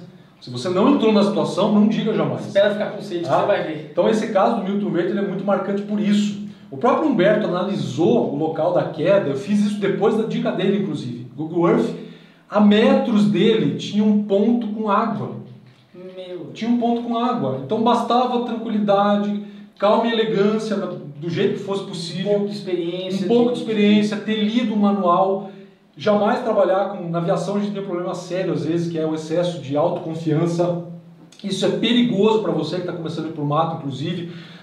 Cara, tô dominando. O acidente, o acidente deles foi assim, bem evitável, né? Foi, um total. monte de besteira que Eles, eles eles foram cometendo um monte de erros, né? E continuaram cometendo esses erros após o pouso forçado, ao ponto de ter água muito perto deles, né? E eles não ter desenvoltura Ele, psicológica ele de sobreviveu buscar. muitos dias, né? Muitos dias, ele foi fazendo um diário, anotando tudo. Não, e eu sei que parece que o pai dele insistia muito pelas buscas e o pessoal tava fazendo pouco caso, não queria ir fazer, e quando fizeram foram muito. Sim, esse foi um caso, um dos casos, né, que mudou muito a, filo- a filosofia de busca e salvamento da própria Força Aérea. Esse caso, o caso do Varig, né, você continua trabalhando porque o ser humano é incrível, ele pode manter a sobrevida de uma forma muito é, impressionante, como foi o caso do Milton Verde, que ficou muito tempo fazendo sobrevivência ali, como foi o caso do Varig, como foi o caso dos Andes, em Mas 72. o caso do, Milton foi, foi trágico, né? Foi, infelizmente foi porque é, pereceu o Você, primeiro você lembra quantos dias ele ficou? Se não me falha a memória, passou de mês, viu? Se não me falha, exatamente esse caso eu não, Cara, não lembro de cabeça exatamente quando. gravíssima. O companheiro dele faleceu depois de um tempo, né? Sim. Não durou muito tempo. Ele ficou muito tempo fazendo relato e tudo mais. Registrando, É, literalmente registrando, registrando. Sobreviveu por muito tempo, ou seja, deu tempo para a busca encontrar, a busca foi negligente e ele acabou falecendo lá no local. Porque tinha ferimentos e falta de comida e, e falta de água. Isso é muito triste, porque o cara fez tudo que ele podia, Sim. dentro da capacidade de limitação e tudo, para sobreviver, e as autoridades não colaboraram para o sucesso. Lógico, eles causaram um acidente, como eu falo, com esse, é, Eles se colocaram na se situação. colocaram na né? situação porque cometeram vários erros ridículos assim, mas é, se a- as autoridades tivessem se dedicado na busca e salvamento daqueles dois, os dois não digo, mas ele teria sobrevivido, Com ele ficou certeza. muito tempo vivo. Com certeza, o, caso, o próprio caso do Varg, né, que é muito semelhante nesse aspecto em si, a Força Aérea aprendeu muito. O problema também é que esse avião caiu do lado boliviano. Então tinha todo esse trâmite, ah, os dois governos ali vendo de quem que era a Um responsabilidade. o né? outro. Teve isso aí que acabou culminando, os dois governos, as duas Forças Aéreas Força Aérea aprenderam nesse dia. O caso do Varg nem se fala. A Força Aérea entendeu que você não pode demorar para acreditar, em, por exemplo, no relato de que deu um pouso forçado. Uhum. O avião Varig, ele pousou fora da rota dele mais de 1.900 quilômetros, quase 2 mil quilômetros longe da onde ele precisava fazer o voo dele. Foi um problema de, de, de- de- Como é que fala, gente? Uma- navegação, né? Uma soma de fatores e um dos fatores determinantes, é complicado um piloto falar do outro, mas a carga de responsabilidade do comandante daquele voo foi determinante. Né? Porque a gente tem que, inclusive na frente da natureza ou dentro de um cenário crítico como esse, ter humildade de reconhecer, errou, para tudo, começa de novo. Ele ficou tentando remendar e consertar a situação, a aeronave perdeu-se cada vez mais ao ponto de dar nove da noite, o combustível acabou. Mas só, só para o pessoal entender o que aconteceu, é, não vou entrar em detalhes aqui porque não, não precisa disso, mas o que Uhum. acontece é que eles ficaram perdidos. Não foi um problema da aeronave, não quebrou nada, não explodiu nada. Eles ficaram perdidos em cima da floresta amazônica, não conseguiram se localizar por diversos fatores. Inclusive tem um vídeo explicando tudo lá no Aviões em Bolsa, depois você vê. Mas foi até acabar o combustível e eles caírem numa- Pouso forçado, pouso forçado, sobrevivência. E a Força Aérea demorou muito para acreditar quando eles conseguiram contato numa fazenda lá próxima. Falaram com a Força Aérea: Ó, somos sobreviventes do, do voo do, da, da- do Varig aqui. A Força Aérea demorou para acreditar. Quando ela acreditou e foi para o local, no translado né, do primeiro sobrevivente para a base deles numa fazenda, essa pessoa morreu. Por quê? Demorou demais. Então a própria filosofia mudou, tá? Esse caso ele é muito interessante porque lembra do caso da Chapecoense? Se você estudar isso aí, você vai ver que cinco vezes antes aquilo ali foi feito.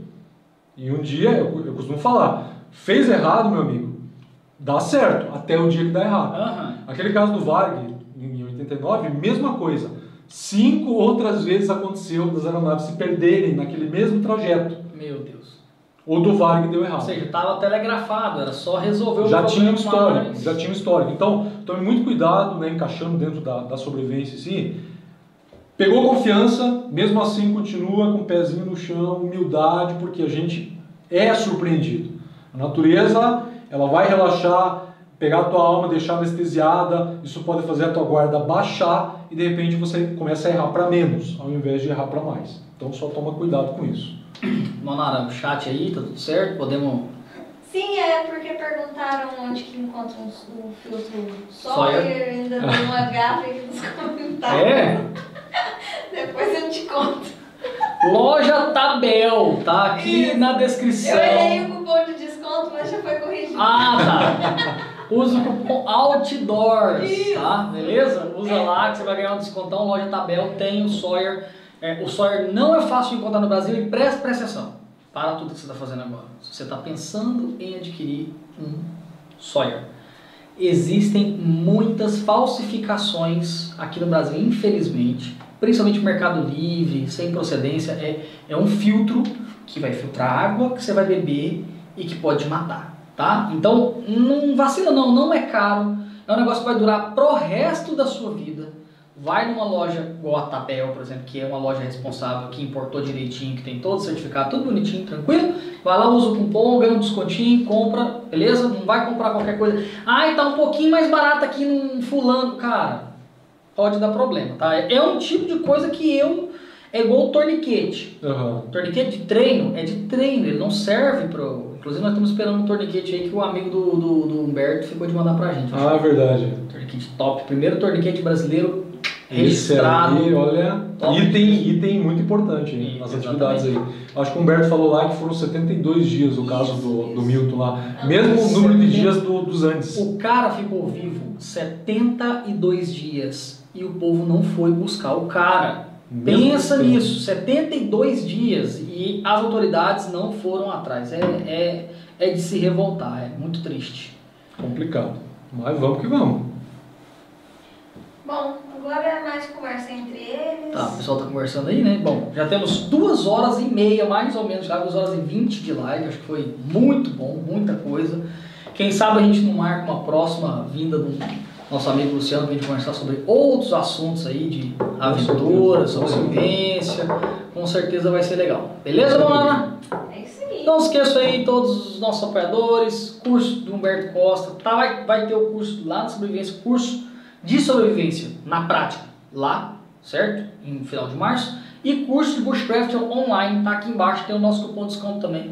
Faz o curso lá que o curso tá muito legal, tô assistindo um atrás do outro, beleza? Vamos que Você vamos. quer dar um- algum recado, chamar o pessoal para alguma coisa, tomar um café? É, me, me, me convidem, me convidem para as lives aí que eu vou.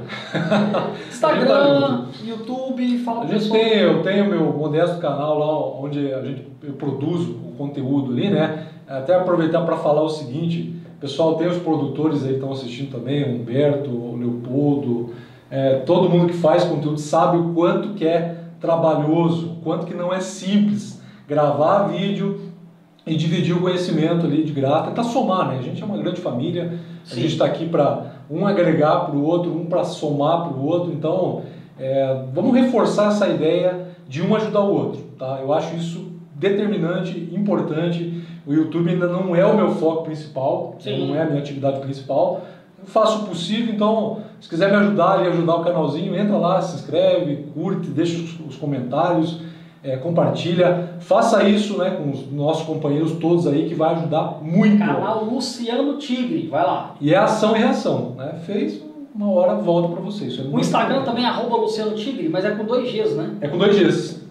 Arroba ali, Luciano Tigre, com no Instagram. Estamos ali, sempre nas atividades ali com os comissários, com a sobrevivência, com meteorologia, animais peçonhentos, que é um tema que é, é também um foco muito forte para mim. Legal. né? Então a gente divide esse conhecimento.